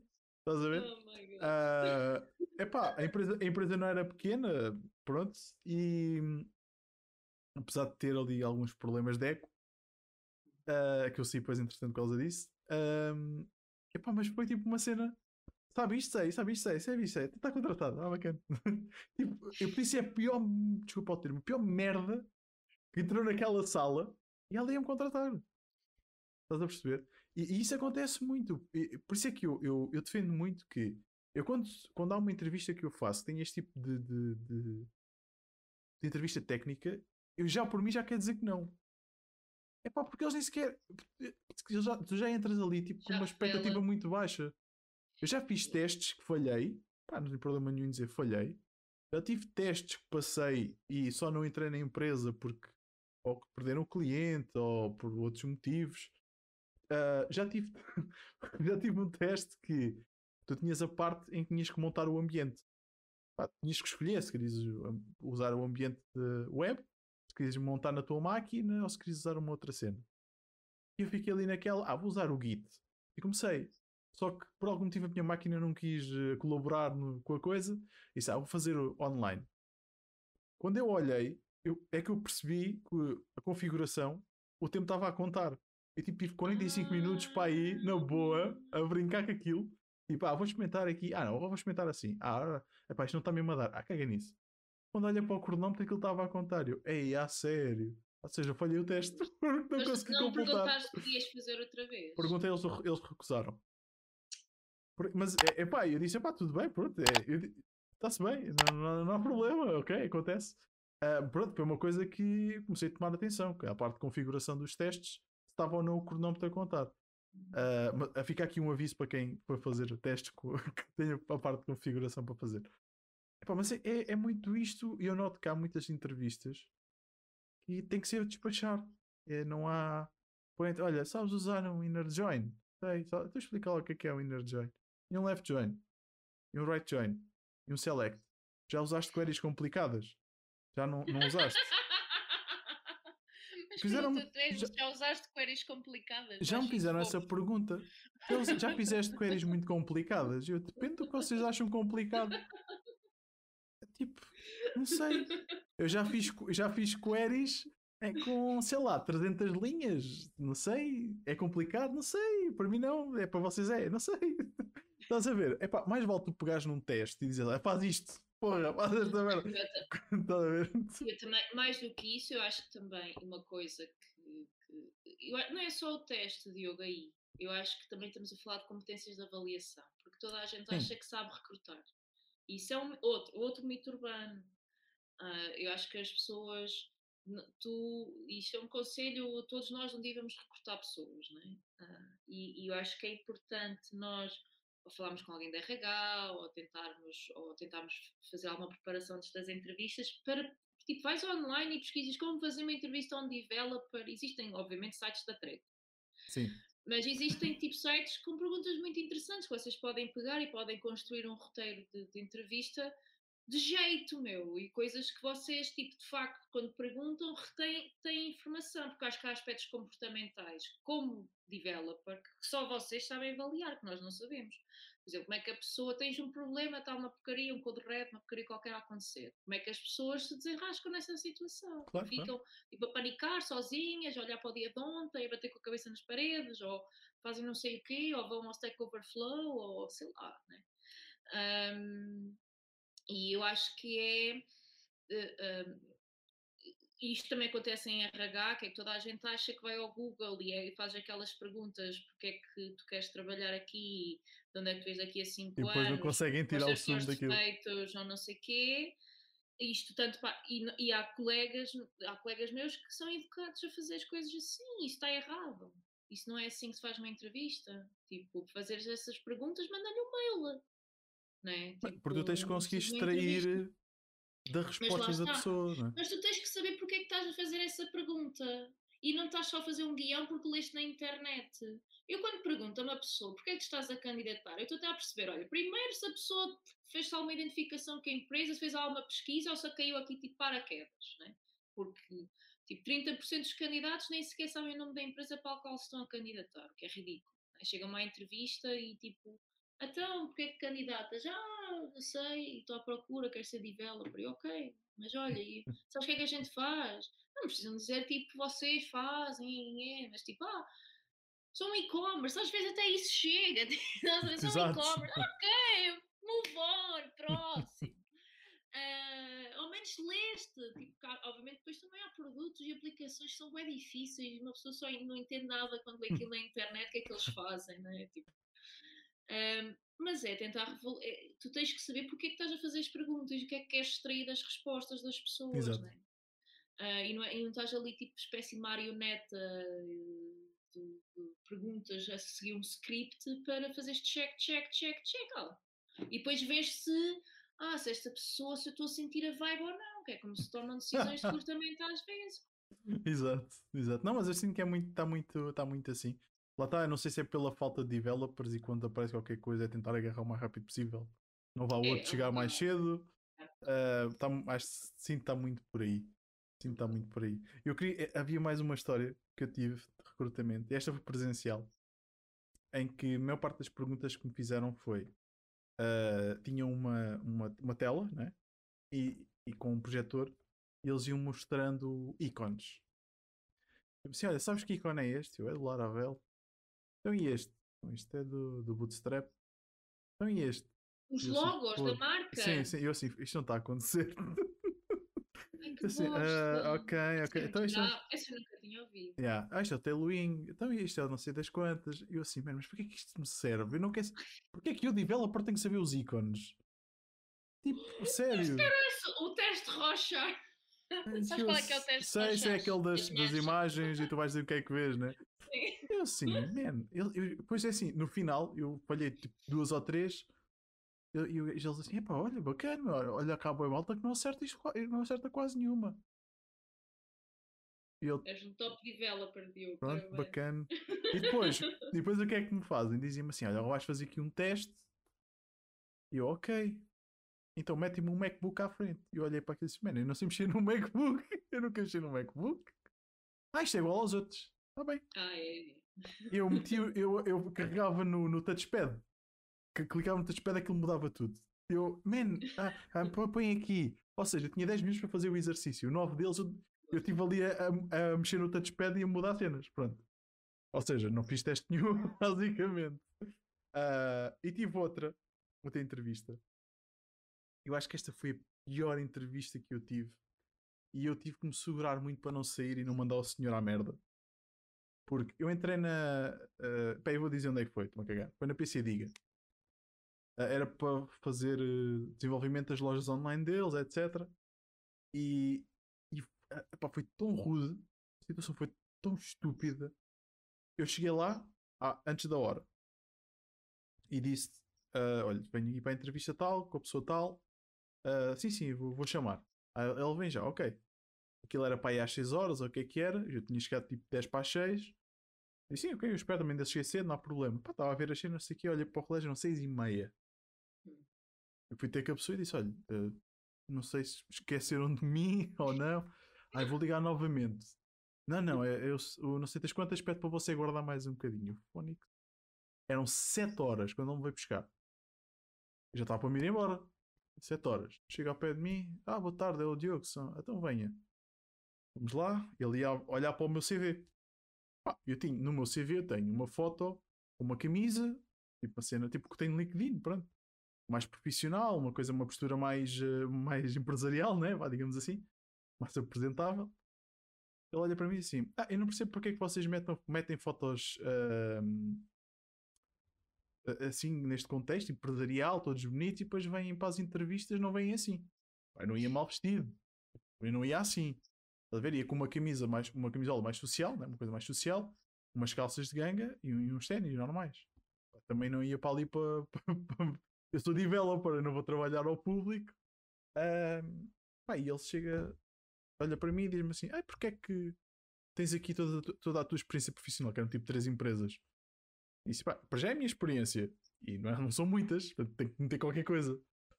Um, ah, ok. Então vamos para ali para cima. Então, subimos, ele mete-me uma folha à frente com dois exercícios: um de, de SQL e um de PHP. então tá.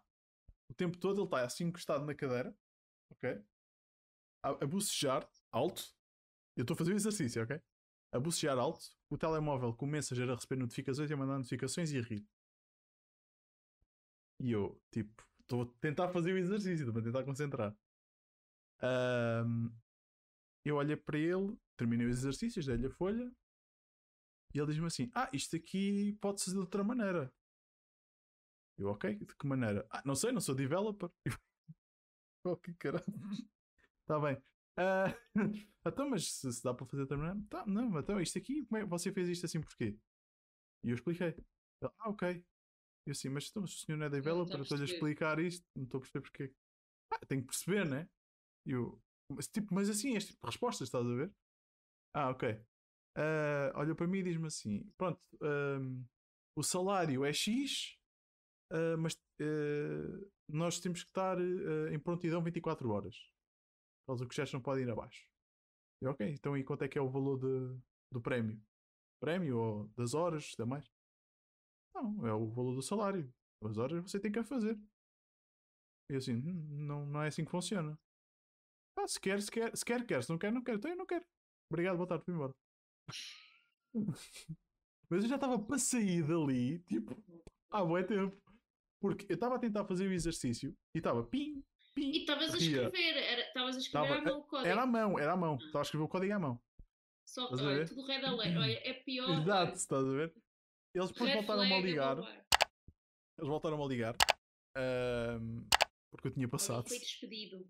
Não, não, não. Eles ligaram uma outra pessoa que eu tinha passado na entrevista.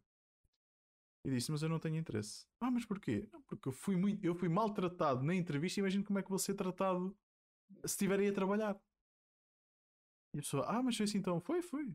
Não, pá, não, vocês têm informação, pá, tratem da informação como quiserem. Eu não vou trabalhar para vocês. E nunca vou recomendar ninguém para ir trabalhar com vocês.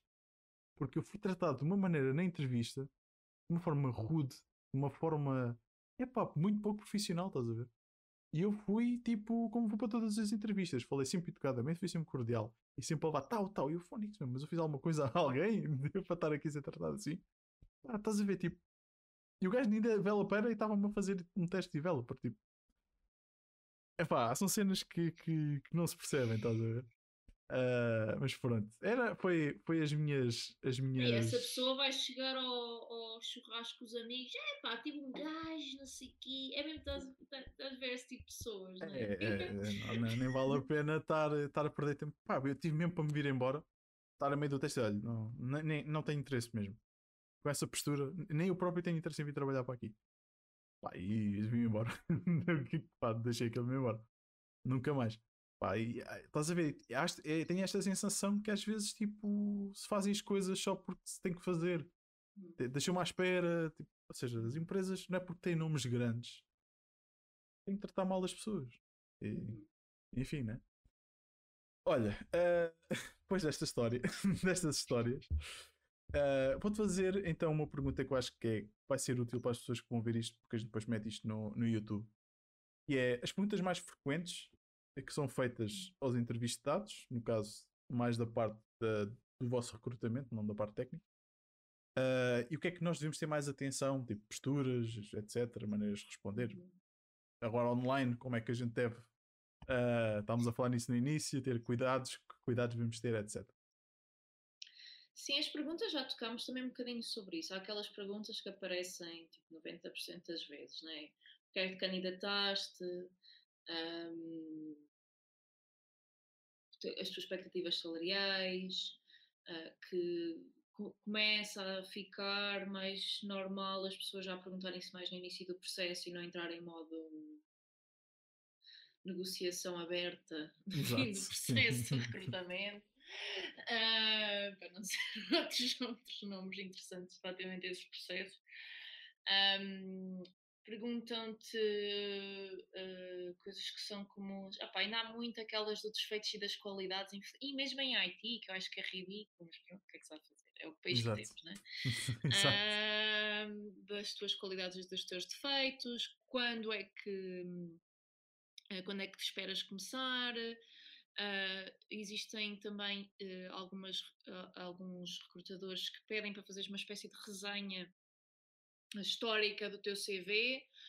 Eu não sou propriamente uma, muito fã dessa técnica, mas eh, pronto, sei que acontece. Já mas fiz. Isso tem algum motivo termos... especial? É assim, uh, depende.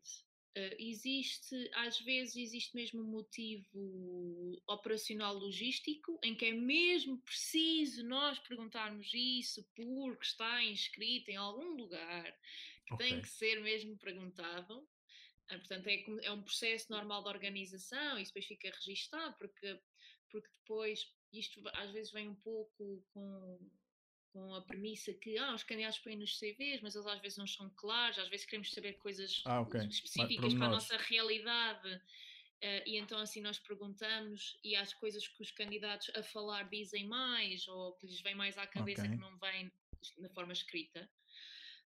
Um, às vezes também tem um bocado para perceber os motivos, motiva os motivos motivacionais. Quais são as motivações que levam as pessoas a, a, passar de projeto para projeto. Isso também é importante para nós percebermos âncoras motivacionais, para perceber o que é que nos motiva no trabalho. Um, obviamente, depois existem 500 mil preconceitos sobre o tempo que deve estar numa empresa ou não, mas pronto. Exato. Incluindo em IT, mas isto, isto é muito giro. Por acaso, eu vejo preconceito mais em pessoas uh, da IT. Quando eu digo IT, mais pessoas que não são de RH do que pessoas de RH, que têm Tipo, vem, tipo, a pessoa trabalhou seis meses, nos, uh, seis meses nos últimos um ano, em, ou seja, trabalhou em dois sítios nos no último ano e está tipo, ah, não sei o quê. Pandemia, por exemplo, parece-me ser uma justificação bastante plausível. Mas, mas, mas, sabes que, que há padrão nisso. Infelizmente já, há já padrão, experiência padrão, negativa nisso. Mas, mas o, facto de, o facto de teres, teres uma coisa que é comum não faz dela uma regra. Claro, sim. Né? E, e, há muito. E olha, há um candidato que eu. Há uma pessoa que eu contratei para a Numbers que, que já está na Numbers há três anos. Olha, saí, eu já saí, ele está lá. Um, e, e, e, tinha um bocado esse histórico, mas às vezes tens que, tens que perguntar, pá. Tipo, sim, sim, sim. Perguntar claro. a todos. Pá, às vezes Obvi obviamente que isso às vezes até um mail basta, não tens que, se não queres perder tempo, tipo, estás a marcar uma call, essas tretas todas, pá, pergunta, né? não faças claro, assumptions. Que eu acho que esse é que é o perigo em qualquer, em qualquer processo.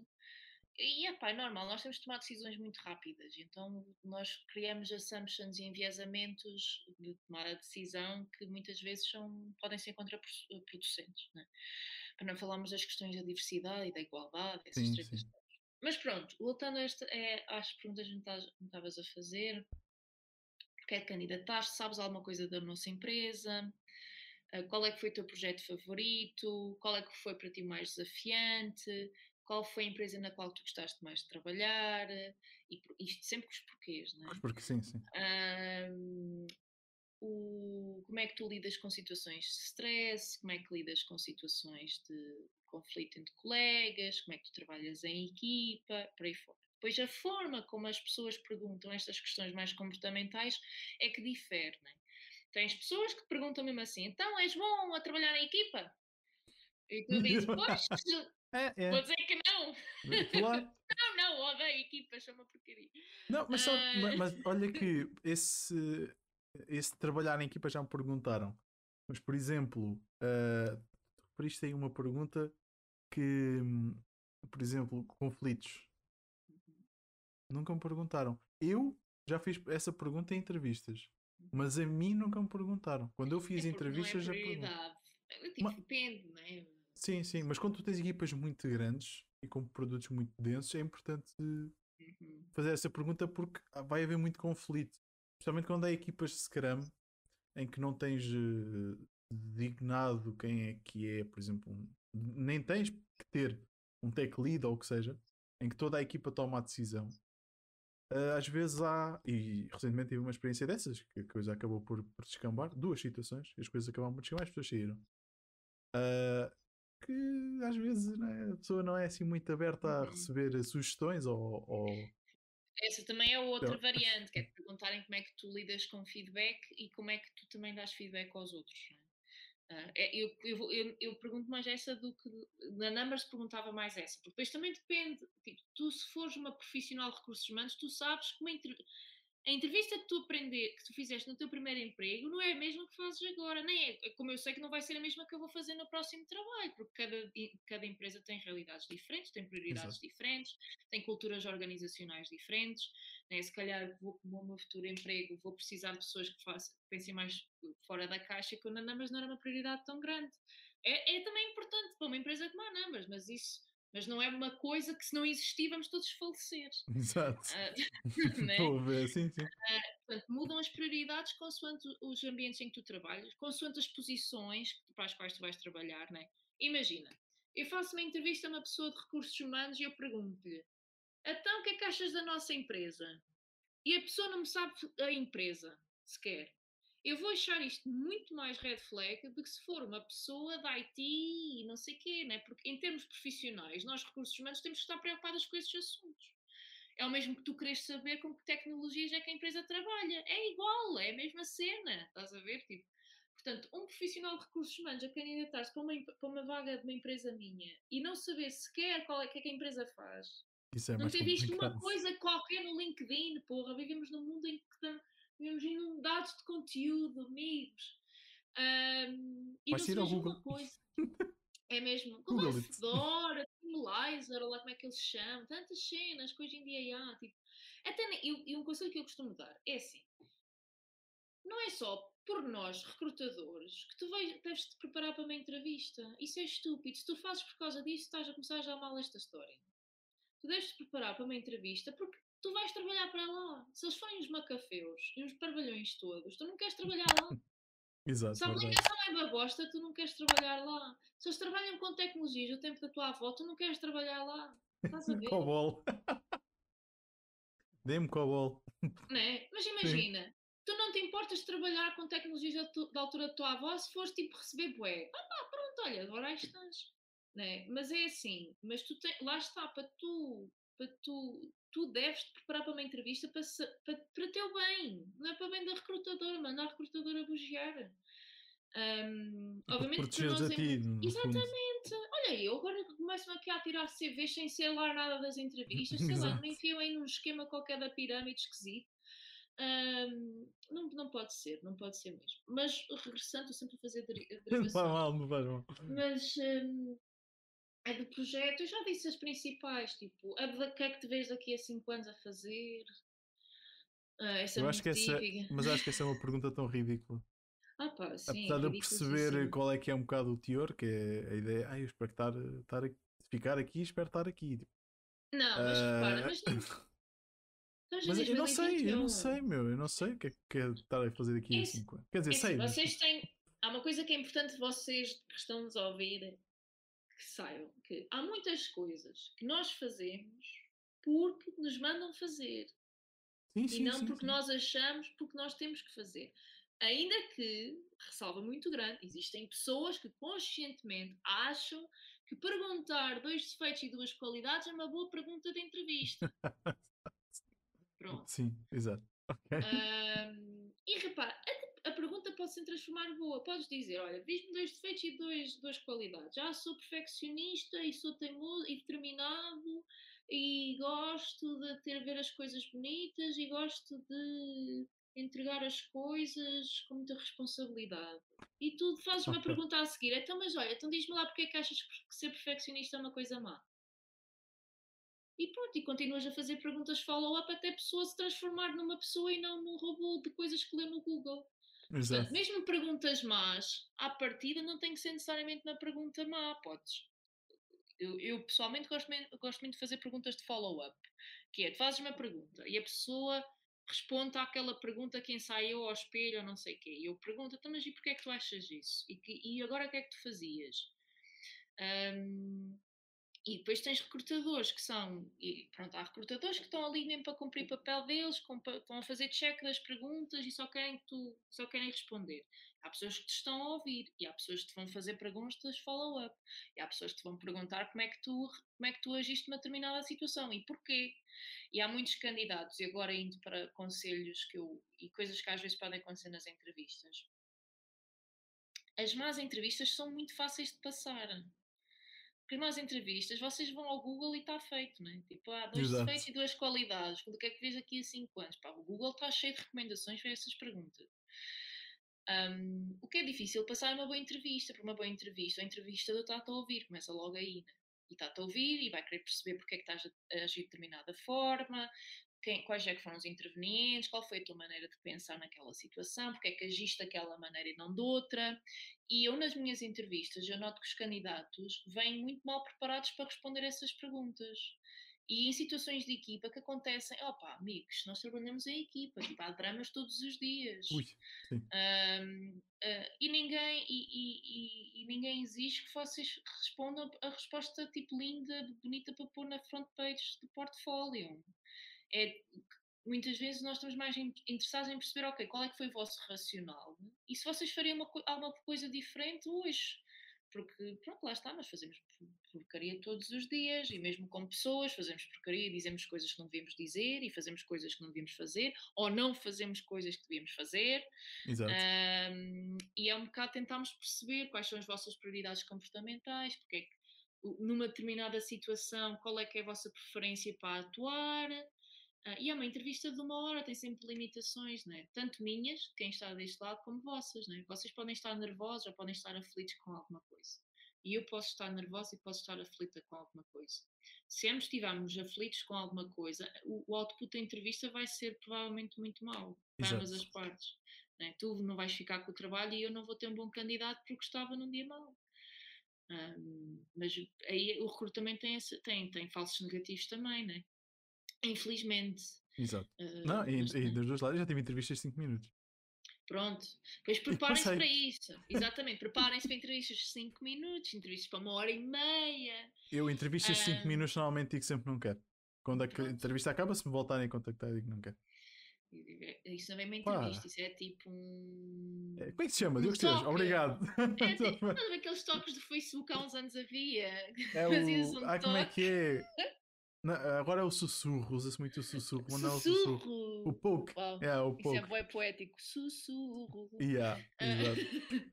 muito. Mas, hum, mas, mas eu acho que a maior parte dos candidatos, no meu caso, falham com mais preparações e mais educações, ou seja, chegarem a escola e estarem-se a cagar para nós.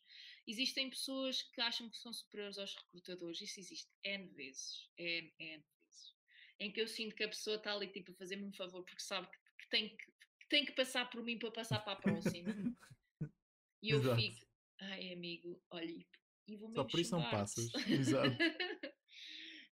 um, e depois pessoas estão mal preparadas para responder a perguntas comportamentais, porque estão habituadas a essas perguntas mais fanhosas, o que eu percebo, mas existem uh, e existem entrevistadores e entrevistadores, existem empresas e empresas que vos vão fazer perguntas assim mais hardcore sobre como é que vocês uhum. atuam uhum. e como é que vocês pensam e como é que vocês fariam de forma diferente. Fantástico. Olha, eu vou. Obrigado pelas tuas dicas. Eu vou aqui fazer umas perguntas que o Borges. Uh, Meu fã número um. o, o Borges é muito participativo. Uh, costuma haver pedidos para senhoras desenvolvedoras ou é só homens desenvolvedores? Como assim? Ou seja, se, se, se alguma empresa alguma vez te pôs uh, a situação de só podes contratar homens ou só podes contratar mulheres? Já. Já. Não é, não é tipo se não aparecerem, não aparecerem homens chumbas, mas já aconteceu uh, de, de, ter, de termos que selec- de termos que procurar proativamente senhoras. Ou seja, não ou seja, não estar, imagina, não estar com a oferta aberta e hum. rejeitarmos pessoas que não faziam parte daquele grupo demográfico, mas nós irmos procurar proativamente pessoas que não fazem parte do grupo demográfico que nós temos na, na organização. Mas okay. eu, eu percebo que se calhar à primeira vista pode soar estranho, mas se vocês pensarem bem, eu acho que pode é, ambas as partes saem a ganhar. Uh, porque não estás não estás, não estás, não estás eu, eu acho que está ali nos limbos, né? Do que é ética e do que é, é moral. Mas pesando benefícios e custos e benefícios, eu acho que ambas as partes têm mais a ganhar com esta abordagem. Uh, se for preciso, obviamente, né? Mas, Mas já. Uh, não, queres, seja, não queres desenvolver mais que isso? Não, não, posso desenvolver mais que isso. Ok, não é que eu, eu, não estou a perceber. O que Eu eu não- quero dizer é, imagina, obviamente se puseres uma oferta de emprego e rejeitares pessoas com base no facto de não terem 10 anos, ou, ou de não terem 70 anos, ou de não ter, ou de serem mulheres ou homens, que isso é estúpido, né? E é, isso não é ilegal.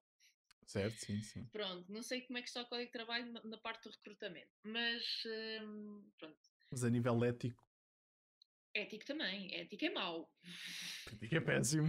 Ética é mau, ética é mau, é. Mas legalmente eu nem, nem tenho a certeza, mas não deve ser eh, totalmente certo, né? Pronto. Mas isto é, tu colocaste uma oferta e com base nessa oferta estás a tomar decisões de seleção, né? Outra coisa é, tu não tens nenhuma oferta, mas dizem-te, olha, nós aqui estamos a precisar ter pessoas diferentes, porque isto, tipo, são todos iguais. Tipo, imagina, olha, precisamos mesmo ter aqui pessoas de fora da Europa. Pá, para termos uma maneira não ocidental de pensar sobre, sobre estes assuntos. Pá, isto às vezes é útil, estás a ver? Ahm, e em vez de colocares uma oferta de emprego e rejeitares todos aqueles que não sejam europeus, vais, para o, vais fazer sourcing de pessoas que não sejam europeias. né? Vais tipo, imagina, vais ao LinkedIn e vai, filtras lá Open for Work, not, not Europe e pronto, e depois-te a sourçar e depois- e depois-te a mandar mensagens a essas pessoas, em vez de mandar Exato. mensagens a europeus. E, e o que eu estava a dizer é que esta abordagem, em termos de custo-benefício, podemos, podemos pensar eticamente se isto é bom ou não é mau, bem. Eu, pessoalmente, acho que os custos, eh, os benefícios, eticamente, são muito superiores aos custos neste cenário. Ok. Porque não, é, não estás a discriminar, em Sim, primeiro sim, sim. lugar, É, já, tive, já tive situações em que. hum, e nós fazemos isto Sim, sim. Sem. E nós, o sourcing em si, se começarmos a pensar, também podemos, tudo pode ser discriminação a partir de agora. Mas pronto, também não quero entrar por sim, aqui. sim, sim. Né? Eu não acho que vale a pena. Três anos de experiência, já, tem que ser pelo menos uma pessoa até três anos de experiência. O que é que isto diz? Estás à procura de um puto. Sim, Dude. sim. Yeah, é verdade.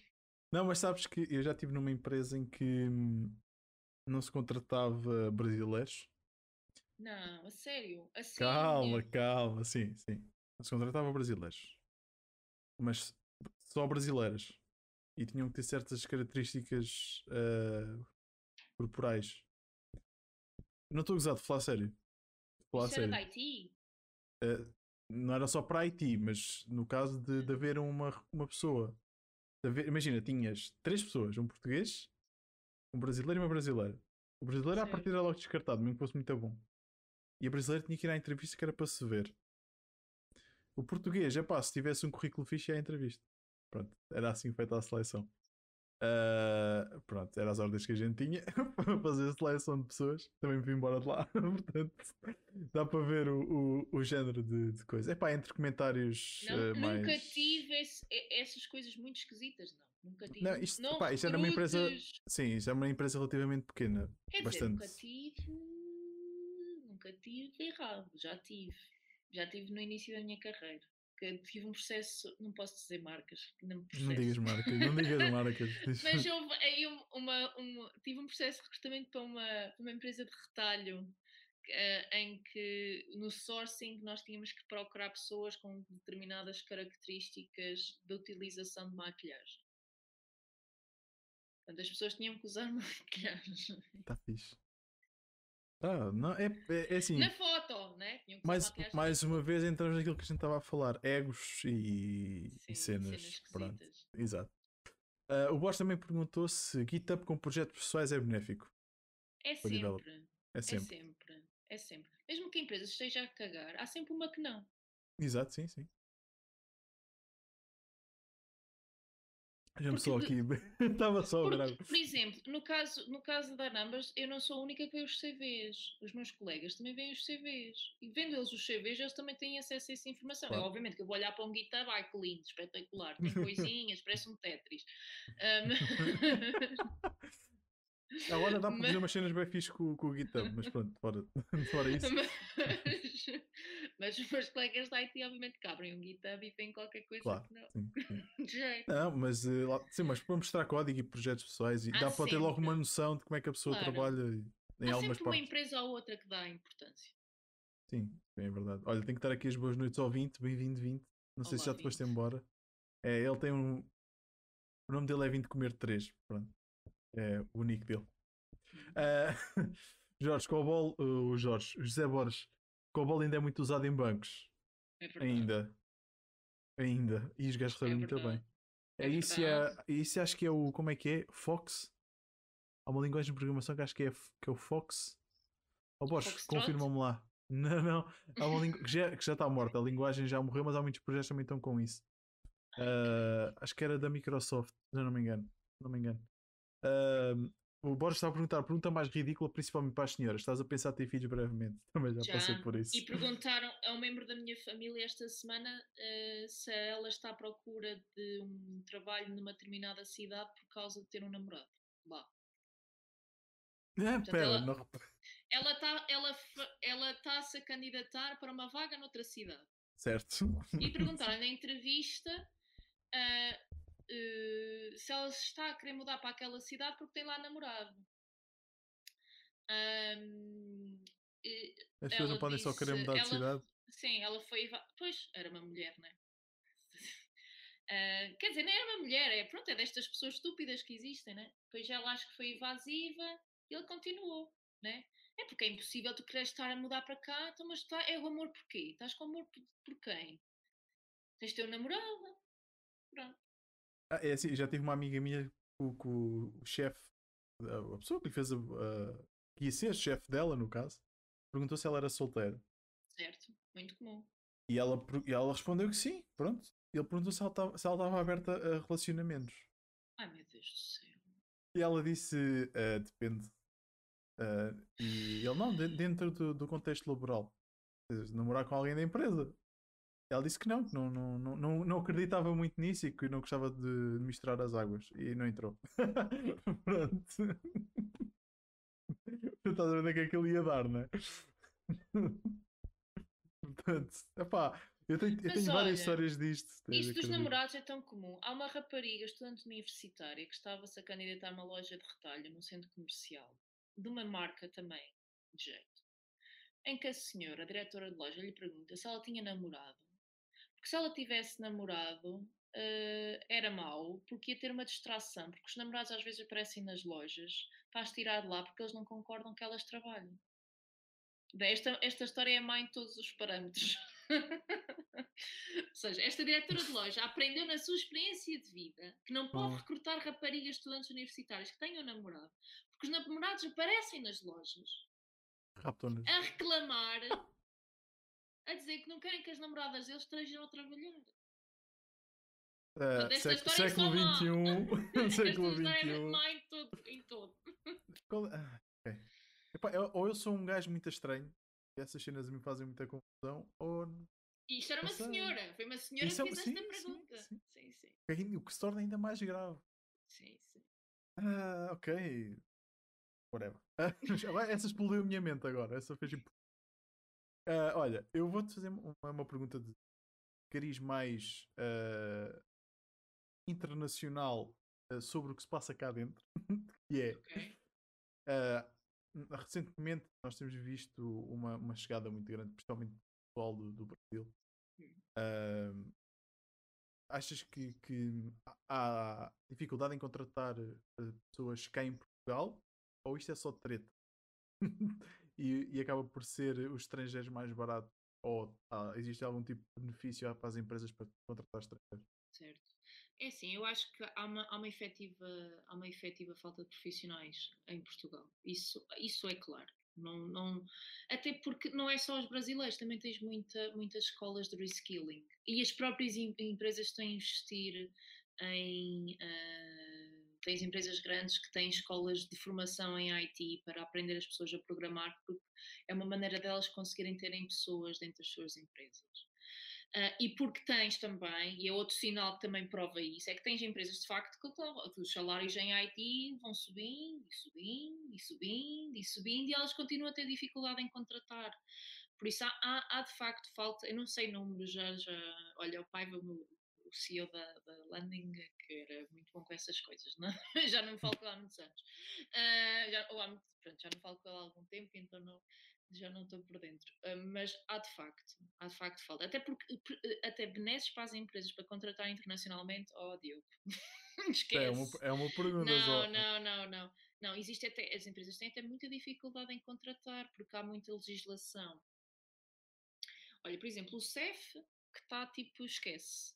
Uh, o CEF, normalmente, imagina, quando, quando um, um cidadão não, uh, não residente na, União Europeia quer vir para Portugal trabalhar, normalmente uh, fazem contato diretamente com os serviços estrangeiros e fronteiras em Portugal. Isto é a maneira normal pré-pandemia, para começar o processo e por aí fora. Não apetece falar sobre imigração esta hora. Mas é, pronto, mas é, mas como é, por aí. Mas o nosso CEF está tão lixado, depois obviamente houve aquelas tretas com o Cabrita, né? portanto aquilo deve estar toda, deve estar o, o pandemónio geral do CEF. Um, que as, a, a, as próprias empresas que costumam gerir os processos de imigração nos aconselham às empresas a fazer processo diretamente nos consulados nos países.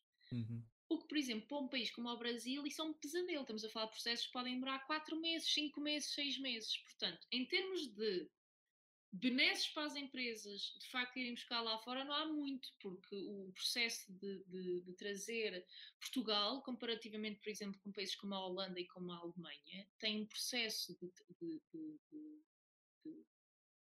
Contratação? de contratação fora da União Europeia, que é uma tragédia grega mesmo. Tipo, tu sabes, por exemplo, eu contrato para os dois países, né? contrato para a Holanda e contratava para a Holanda, para a Holanda e para Portugal.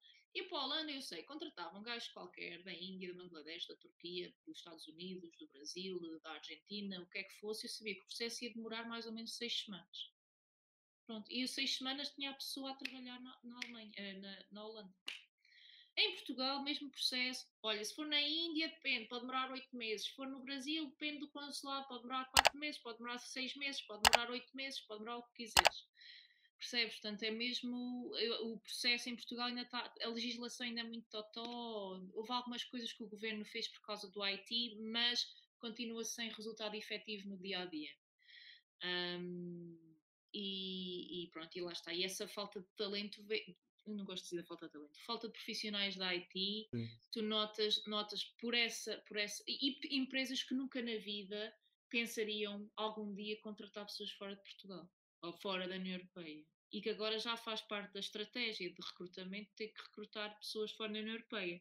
Mas quando elas decidem isto, estamos elas têm que estar a fazer contas, não para, olha, alguém que vai começar daqui a dois meses, mas daqui, alguém que vai daqui começar daqui a oito, nove, dez meses. Portanto, imagina a maturidade que uma empresa já tem que ter. Portanto, ou das duas, uma. Ou é uma empresa que sabe, quer dizer, é uma empresa que tem que saber que vai estar sempre a recrutar durante o ano inteiro para saber que pode estar a investir agora numa pessoa que vai entrar daqui a oito meses porque sabe que vai precisar dela daqui a oito meses. Yeah. E a mesma coisa com, uh, com o reskilling, ou seja, das empresas estarem a investir cada vez mais em academias dentro das organizações, ou existem já empresas, né, como a Ironhack, no Vagon, com essas tretas todas, que, uh, que estão a fazer, estão a ajudar pessoas a fazer transição de carreira para programação ou áreas da IT uh, e elas têm empregabilidade, não é? Um, Diogo, podes ter muitos preconceitos, mas há pessoas muito boas que saem desses. Não, atenção, não, não, não, tem, não é o preconceito que. Eu não estou a dizer que não saem pessoas boas. Hum. Uh, mas da experiência que tenho, do convívio que tenho com pessoas de, dentro da arte, que tiram de outras áreas e entraram uhum. nesta. Uh, e de outras que entraram, ficaram, e de outras que entraram e saíram porque realmente não, não deu. Uh, eu escrevi um artigo também sobre isto. Há muitas empresas forma formadoras que prometem ah, aquilo, aquilo que, que não, não, não dão. Não dão, não é cumprido. Sim, que sim, é sim, salários. Sim. Ah, você sai daqui salário de 3 mil. É limpo. Em, em 15 dias você está a receber um salário de 3 mil euros. Isso aconteceu com um amigo meu. Uhum. Aconteceu com um amigo meu. Uh, ele foi contactado por uma empresa. Uh, essa empresa, ele, ele, não trabalha em IT, longe disso. Uhum.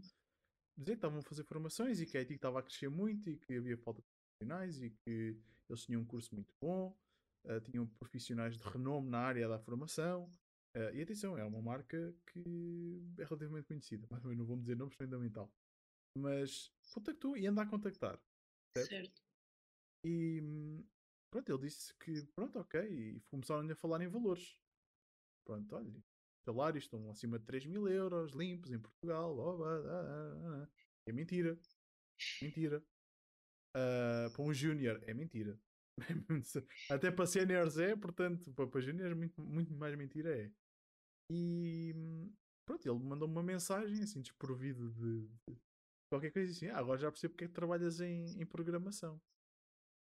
Hã? Como assim? Epá, ligaram-me assim, assim e tal, não sei o quê, olha, estamos a falar. Ele explicou-me isto tudo. Disse, olha, tens e-mails ou assim? Tem. Então, olha, manda lá um e-mail. Lá um e-mail a perguntar como é que é, como é que não é, valores, porque deves ter que pagar. Quanto tempo é que é o curso, se é pós-laboral, se não é, como é que é. Então aquilo era um curso pós-laboral de 4 horas, não era todos os dias. Ahm, ele tinha que pagar 2 mil euros, mas depois vinha assim por baixo, logo, a dizer assim: Mas não se preocupe, você recupera isto num mês.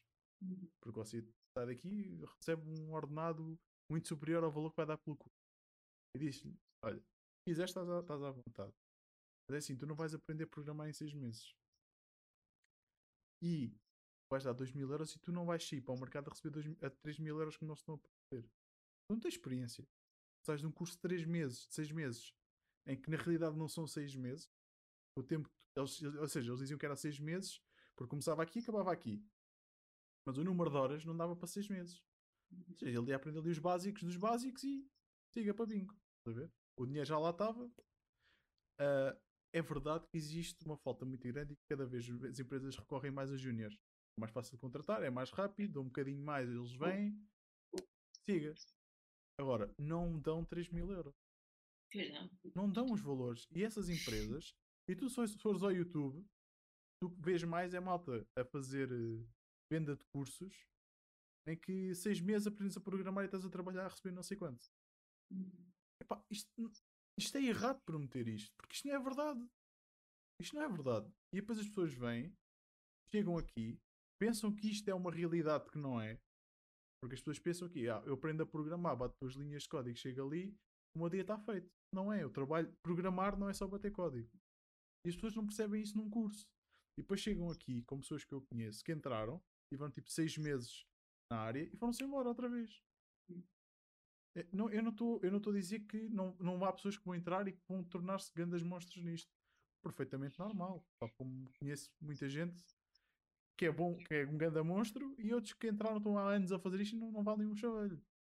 Agora, há que perceber que isto é uma área em que tens em constante formação, em que todos os dias aprendes, ah, tens um problema novo, em que todos os dias tens uma, uma situação que tens que resolver que não conheces, em que hoje estás a trabalhar com Google Cloud, amanhã vais trabalhar com AWS, amanhã vais trabalhar com DigitalOcean, amanhã vais trabalhar com uma porcaria de um servidor web normal num PC. Pá, acontece, vais trabalhar com Docker, vais trabalhar com uma série de cenas. Só que o pessoal pensa que entrar e programar é bater código. Tal, eu digo, não Uhum. é, há muita coisa a envolver isso. E depois há pessoas que não conseguem interiorizar isso. Depois estou sempre a mudar de sítio, que era aquela tal situação. Está seis meses num sítio, está seis meses num outro, está seis meses no outro. Porque depois sentem que nunca encaixam em lado nenhum. Pois é assim, os projetos estão todos em super andamento. And- tipo, eu noto que eu falo com muita gente da área que diz: "Epá, isto está sempre a andar, meu, há sempre cenas novas a aparecer e, e as pessoas estão sempre a rodar. Então entra uma pessoa nova, formação, sai outra, entra outra nova, formação. E parece tipo os programadores séniores neste momento estão a dar mais formação do que estão a desenvolver. Percebes? Uhum. E isto é muito complicado, porque depois os próprios séniores saem, vão para outro sítio para serem mais júniores, para conseguirem trabalhar e fazer qualquer coisa. Certo? Sim, sim, Estás sim. ver? Uma queixa muito normal. Estás a ver? Porquê? Porque a maior parte dos séniores, e eu tive uma proposta recentemente de uma empresa que queria que eu não só fosse programador, como fosse formador. Eu disse que não. Eu quero trabalhar como, como, como programador, não quero trabalhar como formador. Não é a minha cena, não gosto. Eh, ah, pois, mas nós precisamos muito de uma pessoa que entre para formar júniores. Não, não tenho interesse. Estás a ver? Tipo, está a entrar muito neste, nesta cena de eu quero um júnior um sénior ter formação a júniores porque eu não posso estar a contratar séniores. Uhum. Não tenho dinheiro para contratar séniores. nem é dinheiro e, porque, e oh, oh, Diogo, porque muito honestamente porque eles também não existem. Ou seja, Sim, sim. E os tens mesmo, são caros. mesmo exatamente, não é? E é tipo até, até onde é que a gente vai, né? Tu tens, eu já, já ouço números muito interessantes em Portugal, que nunca, na minha vida, que para mim era tipo louco. Eu ainda comecei a trabalhar. Eu ainda sou do tempo em que 40k era um excelente salário para IT. Sim, Era tipo um sim. salário tipo, oh my god. É Em que eu, via, tipo, eu mandava essa proposta a candidatos porque eu sabia que os meus candidatos iam gostar. Mas ouve, eu, tenho, eu conheço séniores que trabalham em grandes empresas que não recebem 4 mil euros. E bons séniores com muitos Certo. anos de experiência. Certo, Estás a certo. ver? Epá, isso é como tudo, né? Mas eh, yeah. Prometer, prometer eh, salários que em Portugal hoje praticam meia dúzia de empresas com séniores, temos que Hum. falar em séniores. Porque a- acho que as pessoas entram na área, fala-se dos salários muito grandes, para séniores, não é para júniores com um ano de Uhum. experiência, ou seis meses. E acho que as pessoas entram muito nesta onda de ah, não, agora a IT é que está a dar porque o pessoal precisa, ah, precisa, de, precisa e há empregabilidade e os salários são altos. Mas daqui para amanhã, as coisas mudarem, vão mudar. Totalmente agora vai entrar o metaverso. Isto é outra, outra conversa. É um web, web 4.0. Isto vai dividir as águas. Hum. Também vais ter a parte de cripto. Isto vai dividir muitas águas. Ah, e vai haver pessoal que vai ficar na parte de desenvolvimento web 3.0, site, fora, não sei o quê. Há muita gente que vai migrar para a 4.0, quer trabalhar com metaverso, quer trabalhar com isto e com aquilo, não sei o quê. Vai para outra linha. E depois a parte de malta que quer trabalhar com blockchain e cenas vai para outra linha. Por isso vai dividir. E depois é assim. A especificidade de cada um é, é a especificidade de cada um. Só começa a migrar muito. E vai haver, vai haver muita gente aqui. Na, na 3.0. O que é que acontece? Salários, vum. Desemprego, vum. Ou tu migras, como era antigamente, só desenvolvia os programas para PC, normal, e XS e não sei o quê. E tiveram que começar a migrar. Eu sou desse tempo, o Borges é desse tempo, nós trabalhámos juntos nessa fase de transição em que se começou a dar formação a essas pessoas para transitar para a web. E muitas pessoas não conseguiram. De emprego. Porque nós vamos deixar de fazer programas. Vamos começar a fazer plataformas web. Ou tu mudas e ok, ou vais para a rua. E isso vai acontecer. É inevitável acontecer. E depois vai haver muita gente a fazer a mesma coisa. Isto vai, vai fazer com que os salários baixem. Pá, é acontece em todo lado. Agora, por exemplo, também tens uma necessidade de motoristas, de, de caminhões, por exemplo. Mas daqui a um tempo vai haver boés, porque toda a gente agora vai para ali se recebe boé. E depois saem dali e vão para o outro lado. E acho que é preciso também a gente falar nisto. Desculpa estar-te a dar a seca, estar-te a dar o Não, chão, não, mas não. isto é não, para dar a não. toda a Não, gente. estás a dar a mim. Eh, Pronto, mas é que a cena é que ah, isto é muito giro, o efeito manada é muito bom, mas tu reparares, muita gente sai de áreas que eu amo esta área, esta é a minha área, mas eu vou para esta porque esta ganho mais, não é? E cansam-se muito mais rápido. Opa, Diogo, eu acho que é mesmo um bocado mais complexo. Não é só ganho mais, mas é. Tens as áreas. Existe muita área profissional em Portugal com muita precariedade. Muita precariedade mesmo. Tipo, recebes. Tipo, é um trabalho que nos próximos 10 anos vais estar a receber recibos verdes. não é?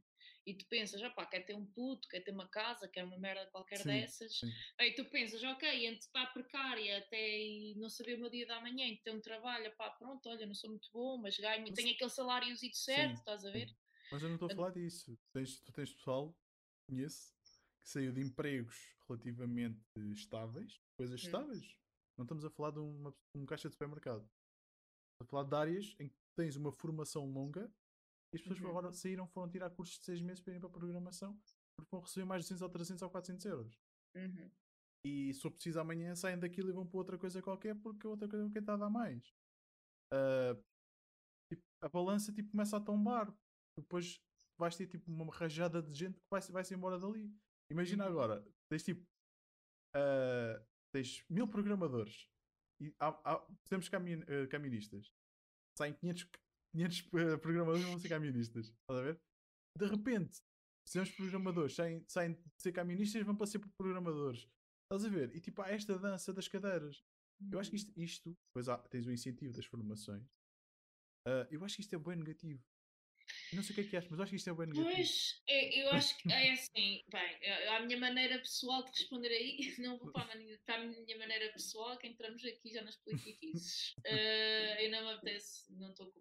Mas, por exemplo, há uns anos, o primeiro boom, o primeiro boom que eu me lembro, como pessoa, né, como ser humano, foi o boom da engenharia civil. Nos, no início dos anos 2000, houve o boom do imobiliário, né? Depois houve a crise em 2008, né? Tão bom tudo. Mas ela sempre calma, sabe que existe esse efeito manada, a dada altura aquilo um dia vai arrebentar. A gente não sabe quando, como claro. e com que forma. Mas houve muita gente, de facto, que foi para. Foi para. Uh, houve muita gente entrar na engenharia civil, houve muito, muita imigração da Roménia, desses países, para vir para Portugal, né? porque se pagava bem, não sei o quê.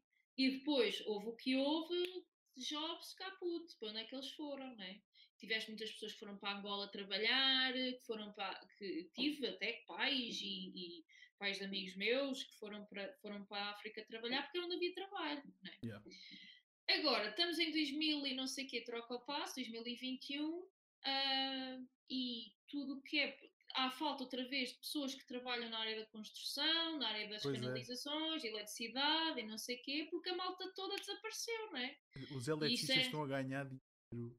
Muito, tive uma conversa sobre isso no, no outro dia com, com, a minha irmã, porque ela tem um Os canalizadores também. Sim. Porque são funções em que tipo, toda a gente desapareceu, não é? é. Um, só que lá está, é, é, onde é que tu encontras tens que, tens que o, o, país tem que estar mais ou menos equilibrado nas áreas profissionais, que é no caso de uma desapareça, não ficamos tipo oh my god, oh my god, oh my god, que é o que aconteceu, por exemplo, agora com a pandemia, né? tens muitas pessoas que trabalham na área da restauração, tens muitas pessoas que trabalham na área do turismo, veio uma pandemia, essa malta tipo, ficou sem trabalho, yeah. ficou à rasca. Né? E é o mesmo que aconteceu convosco quando tiverem que migrar para o metaverso, ou o que é que vocês vão fazer agora na vossa vida, né? e, e o que é que vai acontecer? Pá, eu acho, mas isto é um bocado a cena de, de bem, como o mundo é. Ah, eu também não concordo. Sim, exato, exato. mas, é, mas é um bocado. Eh, não é um fenómeno novo. Né? Este Sim. fenómeno não é novo. Isto só estamos a falar. É, é só uma nova, uma nova, uma nova roupagem de um problema que, que, que vejo muito tempo, vejo muitas vezes. Né? Tens os salários em IT, então, ó, ó Diogo, é assim o salário médio em Portugal é de 1.100 euros ou 1.200 euros brutos. Tipo, o salário médio em Haiti eu nem quero imaginar, né? A comparação, tens, tens um desfazamento. Eu, eu, o que eu o salário médio, por exemplo, o salário médio, o salário médio, eu lembro de ter visto isto por causa das autárquicas. O salário médio nacional só é ultrapassado pelo Distrito de Lisboa.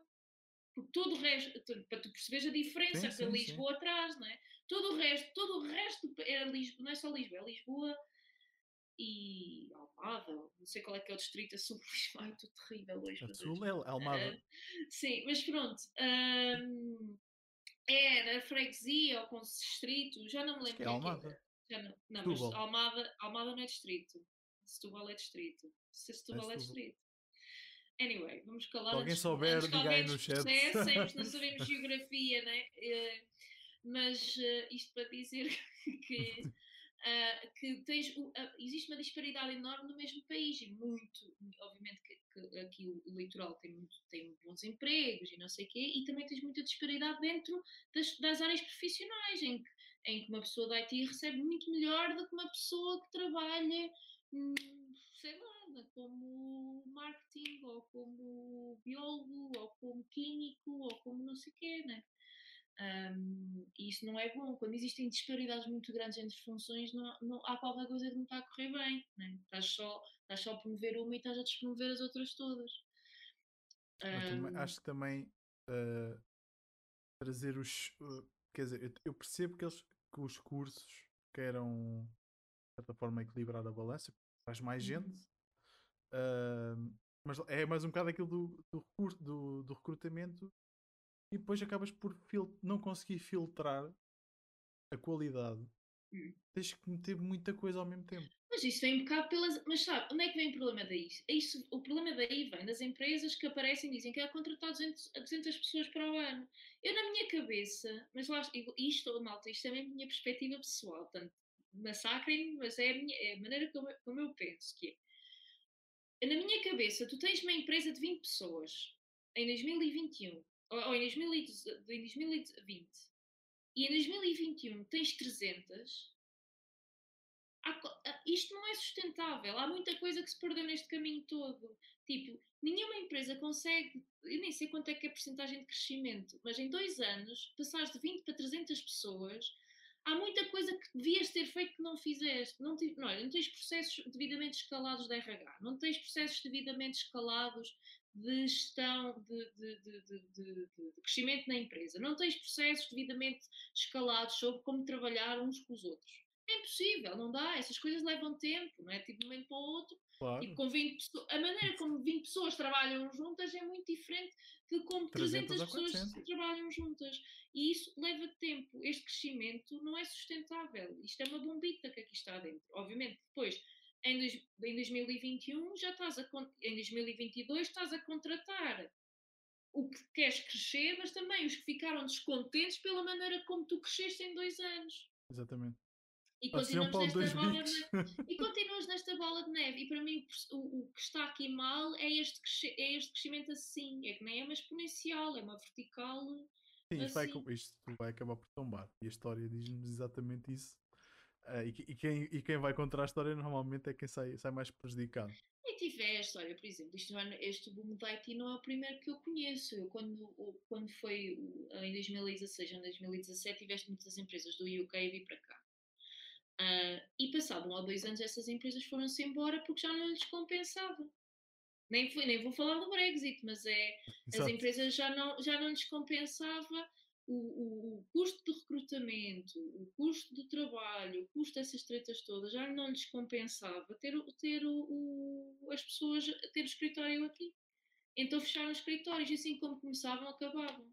Na Holanda, olha, nem é preciso, eu na Holanda, eu que entrevisto N, N bons candidatos, que é uma coisa que não acontece em Portugal, de pessoas que foram que trabalharam em startups que em seis meses finaram. Isto na Holanda é muito comum. De empresas que, de startups começarem a acabarem assim, porque é um mercado super, hiper, mega dinâmico, né? Então tens sempre, tens sempre dinamismo e tens sempre empresas a começarem, empresas a acabarem, empresas a começarem, empresas a acabar. Opa, eu também não sou muito fã disto, mas ok. Pronto, não, isso, isso, põe as pessoas. Não, não. As pessoas põe as pessoas próprias em posições muito vulneráveis. Certo. Certo, sim, Porque sim. tu entras, aquilo acaba, vais para o outro, aquilo acaba, depois tu andas ali meio perdido. Mas como há dinheiro, não é? Mas é, o, o, o, que, o que mascara um bocado isto é que há dinheiro e, as pessoas, e, há, e há trabalhos. Por isso, um IT não vai ficar descontente durante muito tempo. Fica, pronto, ok, olha, aquela empresa acabou, mas consigam trabalhar. Um, mas depois para amanhã a gente não sabe, não é? Uh, é isso. O Borges está a dizer, mas é esse crescimento de 200% ao ano que atrai investimento externo. É chamada especulação empresarial. Pois. Sim, só que isso prejudica-nos mais do que o que nos dá benefício no fundo, porque a longo prazo a gente vai ver uma bolha rebentar. Eu acho que é meio termo. Eu acho que há meio termo. Eu acho que também não é preciso virarmos tipo web, ultra mega conservadores, mas também acho que não é indo ultra mega liberal que a gente vai. Acho que nem é, nem é carne nem é peixe, é tipo qualquer coisa no meio. Tipo, há um equilíbrio. E, pá, em vez de crescer 200, cresces 50, porra. Tipo... Ah, mas, mas isso quando tu. Uh, isto, é, isto é a ganância. Tu, hum. Quando consegues crescer muito rápido, e se consegues, vais sempre tentar crescer muito rápido. Claro. Uh, eu não sou apologista disto, eu gosto de gerir a ganância de certa forma. Pronto, mas, mas aí é porque é social, é socialmente reforçado que tu tenhas que, que é uma medida de sucesso social tu seres uma pessoa que cresce. Sim, exatamente. Tens de ser uma pessoa de sucesso. Para atingir sucesso tens de crescer tipo, loucamente. Mas uh, normalmente, por isso, por isso, é que nós vemos muito. E, agora, e a pandemia foi, foi, trouxe isso a nível empresarial. Uh, infelizmente é assim que funciona. Há pessoas que não gostam, há pessoas que acham isso normal. Eu acho normal e acho que é assim que o mercado tem que funcionar. Que é a lei do mais forte. Tu te consegues adaptar tu vais continuar. Se tu hum. não consegues adaptar, tu vais morrer. O que é que eu quero dizer com isto? Houve muitas empresas pequenas, tenho exemplos aqui na, na minha zona, empresas pequenas que uh, fecharam portas, eram empresas de bairro e que simplesmente fizeram um site ou fizeram páginas do Facebook ou investiram nisso. Hum. Pegaram, fizeram, nem que fossem as próprias pessoas a fazer isso. Estão portas abertas. Tens outras não o fizeram. Tens portas fechadas. Isto, isto é um efeito normal. Tipo, tens de te adaptar. Tens de te adaptar ao meio em que estás. Bem, é perigoso, Diogo. Esse racional pode ser perigoso. Porque, porque é que não, porque, a pergunta é: porquê é que não te adaptas? Ou porquê é que não te consegues adaptar? Certo. Né? Porque Mas. aí tu- porque isso, porque isso é- essa, essa, essa maneira de pensar é ok quando ambas começam na mesma forma, começam no, me- no mesmo patamar. né? Sim, com- Isso percebo o que para é mim está isso está para mim está ok, esse racional está ok que ambas começam no mesmo patamar, mas eu acho que essa assumption muitas vezes é muito não é totalmente correta. Sim, mas isso depende depois. Exato, estou a perceber o que estás a dizer. Se meteres duas empresas que têm ah, anualmente o mesmo, mesmo valor ah, de crescimento ou o que seja, partem daqui, tem uma pandemia, uma consegue outra não, ok. Uhum. Mas imagina, tu tens restaurantes pequenos que têm as portas abertas porque tenho aqui um exemplo ao pé de mim que a própria pessoa, o próprio dono, começou a fazer o, comer e entregar à porta das pessoas. Tipo, imagina o Uber, não é? Mas ele próprio fazia isso aqui no bairro. E tens s- ah, restaurantes muito maiores que tinham muito mais gente, tinham, tinham eram, isto, era um, isto é um de bairro e os outros eram bem maiores, que fecharam. Porque simplesmente não. Ah, Uber não quer porque tem é as taxas e não sei o quê, mas assim não quer. Entregar a coisa não tenho jeito para isso. Fecharam. Uhum. Eu- quando eu quero, quando eu falo em adaptação, eu não falo em teres, teres na, eh, capacidade monetária para te adaptar. É, eu falo de teres capacidade, teres vontade de te adaptar, teres essa capacidade mental, essa, essa a mente aberta para o fazeres. Explorares. Pá, tens a necessidade, vou tentar derrascar-me, estás a ver? Tens empresas grandes que faliram e tens empresas grandes que continuarem e vão, e vão acabar por entrar naquele buraquinho que a empresa grande deixou. Estás a perceber o que é que eu quero dizer? Uhum. porque souberam estar e souberam manipular o uh, a- a realidade à sua volta de maneira a conseguirem manter-se ali no seu cantinho e agora conseguem explodir. E- era, era aí que eu queria chegar. Eu, não, não- Uhum. a parte, eu percebo o que tá- estás a dizer, totalmente de acordo. Tens duas lojas estão, estão equipadas ao mesmo, mas não consegue, outra consegue. Ok. Estamos a falar de empresas pequenas e empresas grandes que não conseguiram Uhum. manter.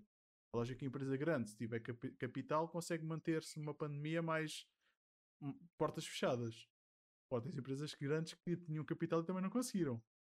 Uh, para um exemplo. Agora, esta, esta especulação de 200 ao ano atrai, mas cria bolha a Uhum. longo prazo e nós estamos, ta- segundo especialistas, estamos em N bolhas. bolha imobiliária, bolha tecnológica, se isto rebenta, morremos todos. Mas epá, é importante não.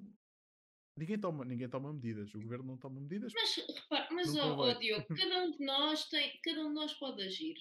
Eu, se- eh, eu aqui, isto agora é mesmo a psicóloga, cada um de nós tem poder na realidade, e não é, nem vou falar de votem e estas dessas, Estou a ver. não, não, não, não, não é para aí que a minha conversa vai. Minha conversa vai no sentido, cada um de nós, nas nossas opções individuais, tem um papel, tem um papel aí.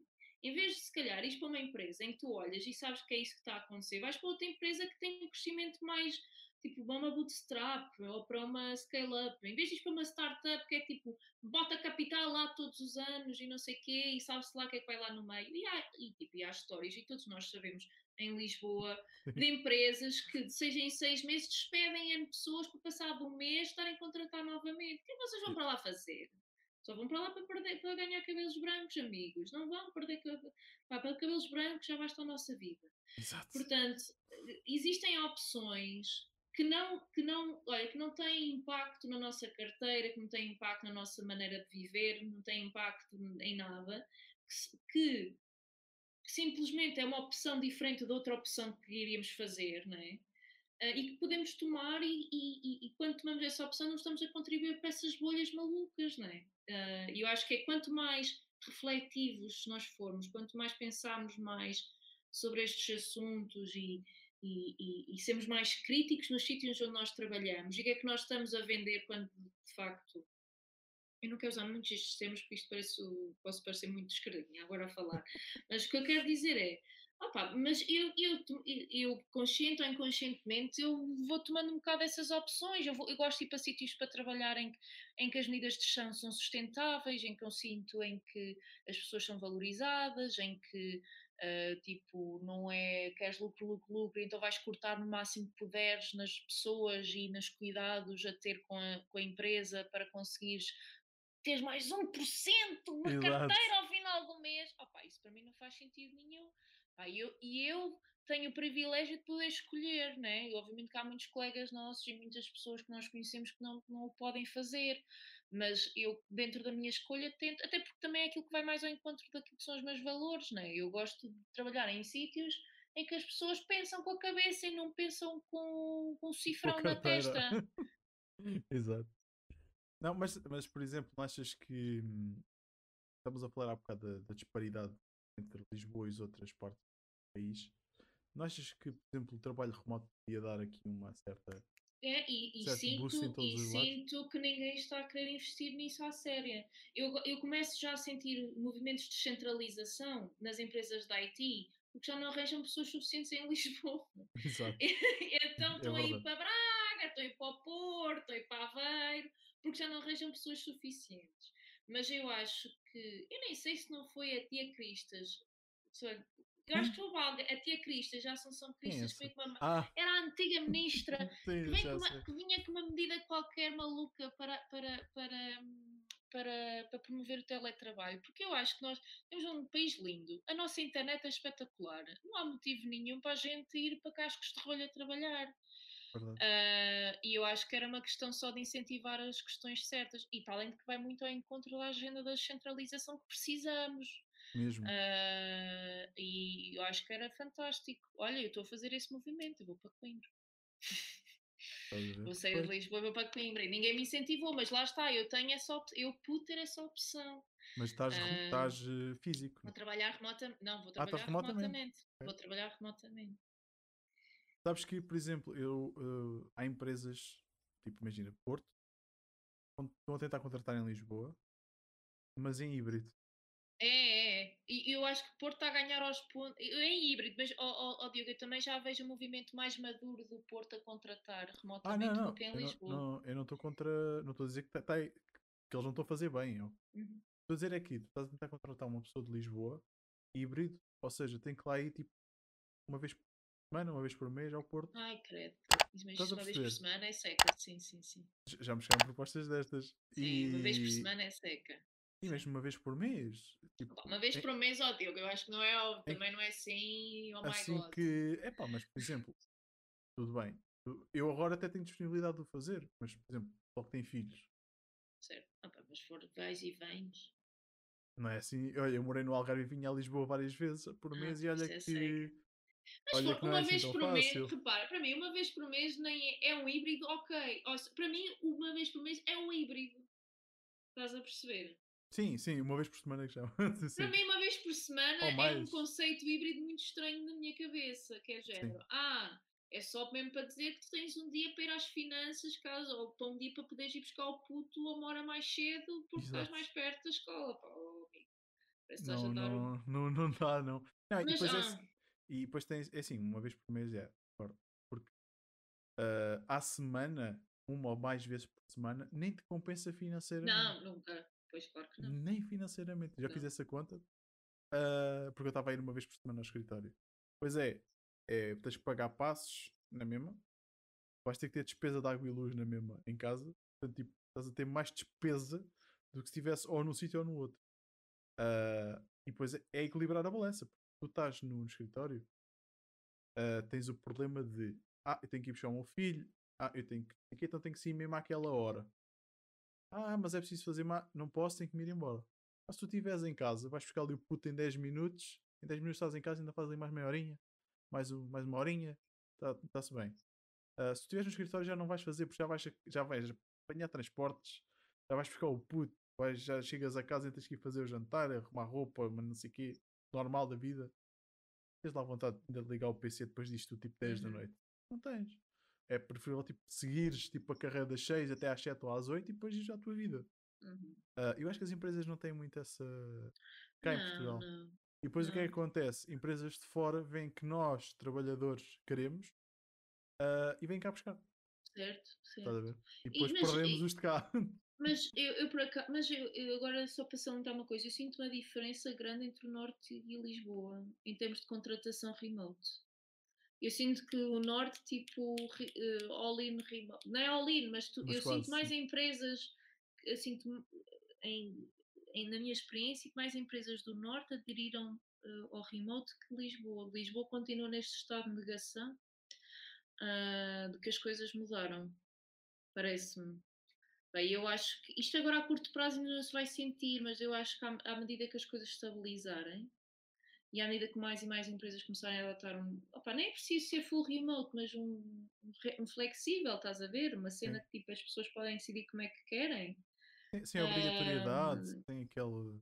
Porque eu acho que a coisa mais- obrigatoriedade é tipo, opá, sei lá. é- Eu, As pessoas vão mais vezes ao escritório se não forem obrigadas do que se tiverem que ser obrigadas. Por exemplo, por exemplo. Eu acho que há pessoas para tudo. Há pessoas que vão, que vão sempre preferir estar num sítio que tem pessoas e não sei o quê. E há pessoas que, que gostam de estar na delas e que se sentem mais produtivos estar na delas e depois uma vez por ano lá encontram os amigos todos e vão beber uns copos. Exato. Exato. Olha, o Borges está a devia ser feita uma lista negra de empresas para não, de onde não trabalhar. Não existe assim. eh, Não, não existe. Se à mas Glassdoor, quando- deves lá ter. Sim, sim, sim, sim. sim. Olha, Rita, eu não tenho mais perguntas para ti. Não sei se queres acrescentar mais alguma coisa Não, a- não, não. aqui ao Foi uma conversa muito. Uh! Yeah, duas horas e meia, quase. Eh, não sei se o pessoal do chat tem mais alguma pergunta que queira, queira pôr ou algum tema que queira deixar.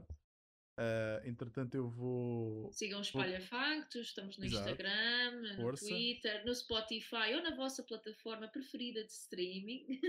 Estão, estão no YouTube também, não? Não, estamos no YouTube. Não, não, não, não estamos no YouTube. Portanto, o YouTube não é uma plataforma, não pode ser a vossa plataforma fa- favorita de streaming. Eh, Olha, que começa já a ser eh, mais candidata É. que, que o Twitch. Né? Atenção. Olha, eu gosto de dizer, ui, e de trabalhadores a não contra- contratar. Como assim? Ah, de haver uma, uma, uma blacklist de pessoas. Ah, ok, ok, já percebi. Ah! Espalha, espalha factos é um must. Pronto, ele, ele conhece o espalha factos. Claro, Tá- tá claro. Estou sempre a falar, estou sempre a falar. Portanto, pessoal, já sabem, sigam a Rita na, na- no Twitter, no caso, está aqui o Twitter em cima. Ah, sim, que eu, tenho- eu já te mando tá. aqui. Sim, tá, eu tenho aqui uma coisa toda montada. Eu depois já te mando. Ah, sigam a Rita no, no Twitter. ah, sigam o Espalha Factos, já agora, pronto, deixo aqui a. Podem seguir os Espalha Factos e não me seguir a mim. Ou isso, pronto, também, também dá. Sigam-me nas redes sociais também, passem no, no YouTube, podem ver depois este podcast na próxima quarta-feira. Nos estão a ver no YouTube, deixem o vosso gosto, subscrevam o canal. Ah, próxima quinta-feira vamos ter live especial Natal na, no dia 23. Eu não sei quando é que é o dia 23. 23 é. É quinta-feira. É quinta. Quinta-feira. Ah, muito provavelmente vai ser a primeira live feita no canal do YouTube, não vai ser feita aqui na Twitch. Portanto, eu vou dando aqui algumas. Ai, nós estamos na Twitch. Eu sempre quis Estamos estar na aqui. Twitch. estamos no Twitch. Hoje estamos na Twitch. Ah, pronto, já sabem, pessoal. Ahm, passem lá no- nas redes sociais e deixem os vossos gostos e cenas e coisas. Rita, muito obrigado por teres alinhado na brincadeira. Ahm, espero que tenhas gostado de estar aqui. Bem gosto. Bem. Espero que não tenha sido uma ganda seca. Não, não gostei. Adorei as tuas histórias. Ah, as minhas histórias, a sério. Sim, sim. Mas tu viste? É, se eu soubesse, tinha-te adicionado lá. Eu não, te- não, te- não sei qual é que é o teu Instagram. Hã? Está a falar, tá a falar do Instagram? Ou não? Não, não, as tuas histórias aqui. Ah, histórias aqui. Falei, percebi stories. Já vivemos Aquelas- num mundo em que as pessoas se lembram do Instagram antes. Exato, da palavra em português. Malditos Não, é. sejam. Sim, Tá bem, é das tuas histórias aqui na nossa Aqui. conversa. Também gostei das tuas. Também foi, foi Ok. fixe. A partilha, obrigado. E pessoal, vou-me embora. Próxima quinta-feira, dia 23, vai ser um podcast sozinho comigo. Se quiserem, podem participar no YouTube. Ah, vamos estar lá. O Borges está a dizer obrigado, Rita, abraço e até à próxima. Portanto, se a Rita alinhar no outro podcast, eh, vem cá, falamos de coisas mais a nível de psicologia. Já fiz trazer. Já falei aqui sobre a minha experiência. ah, maluco. Portanto, se quiseres, podes também vir falar do Não lado do usamos esse psicólogo. termo aqui nesta conversa. Eu sei. Portanto, pessoal, já sabem. Passem lá, deixem, sigam a Rita. passem no próximo dia 23 a te farto dizer a mesma coisa. Eu prometo que vai ser a última, mas já sabem. Até à próxima.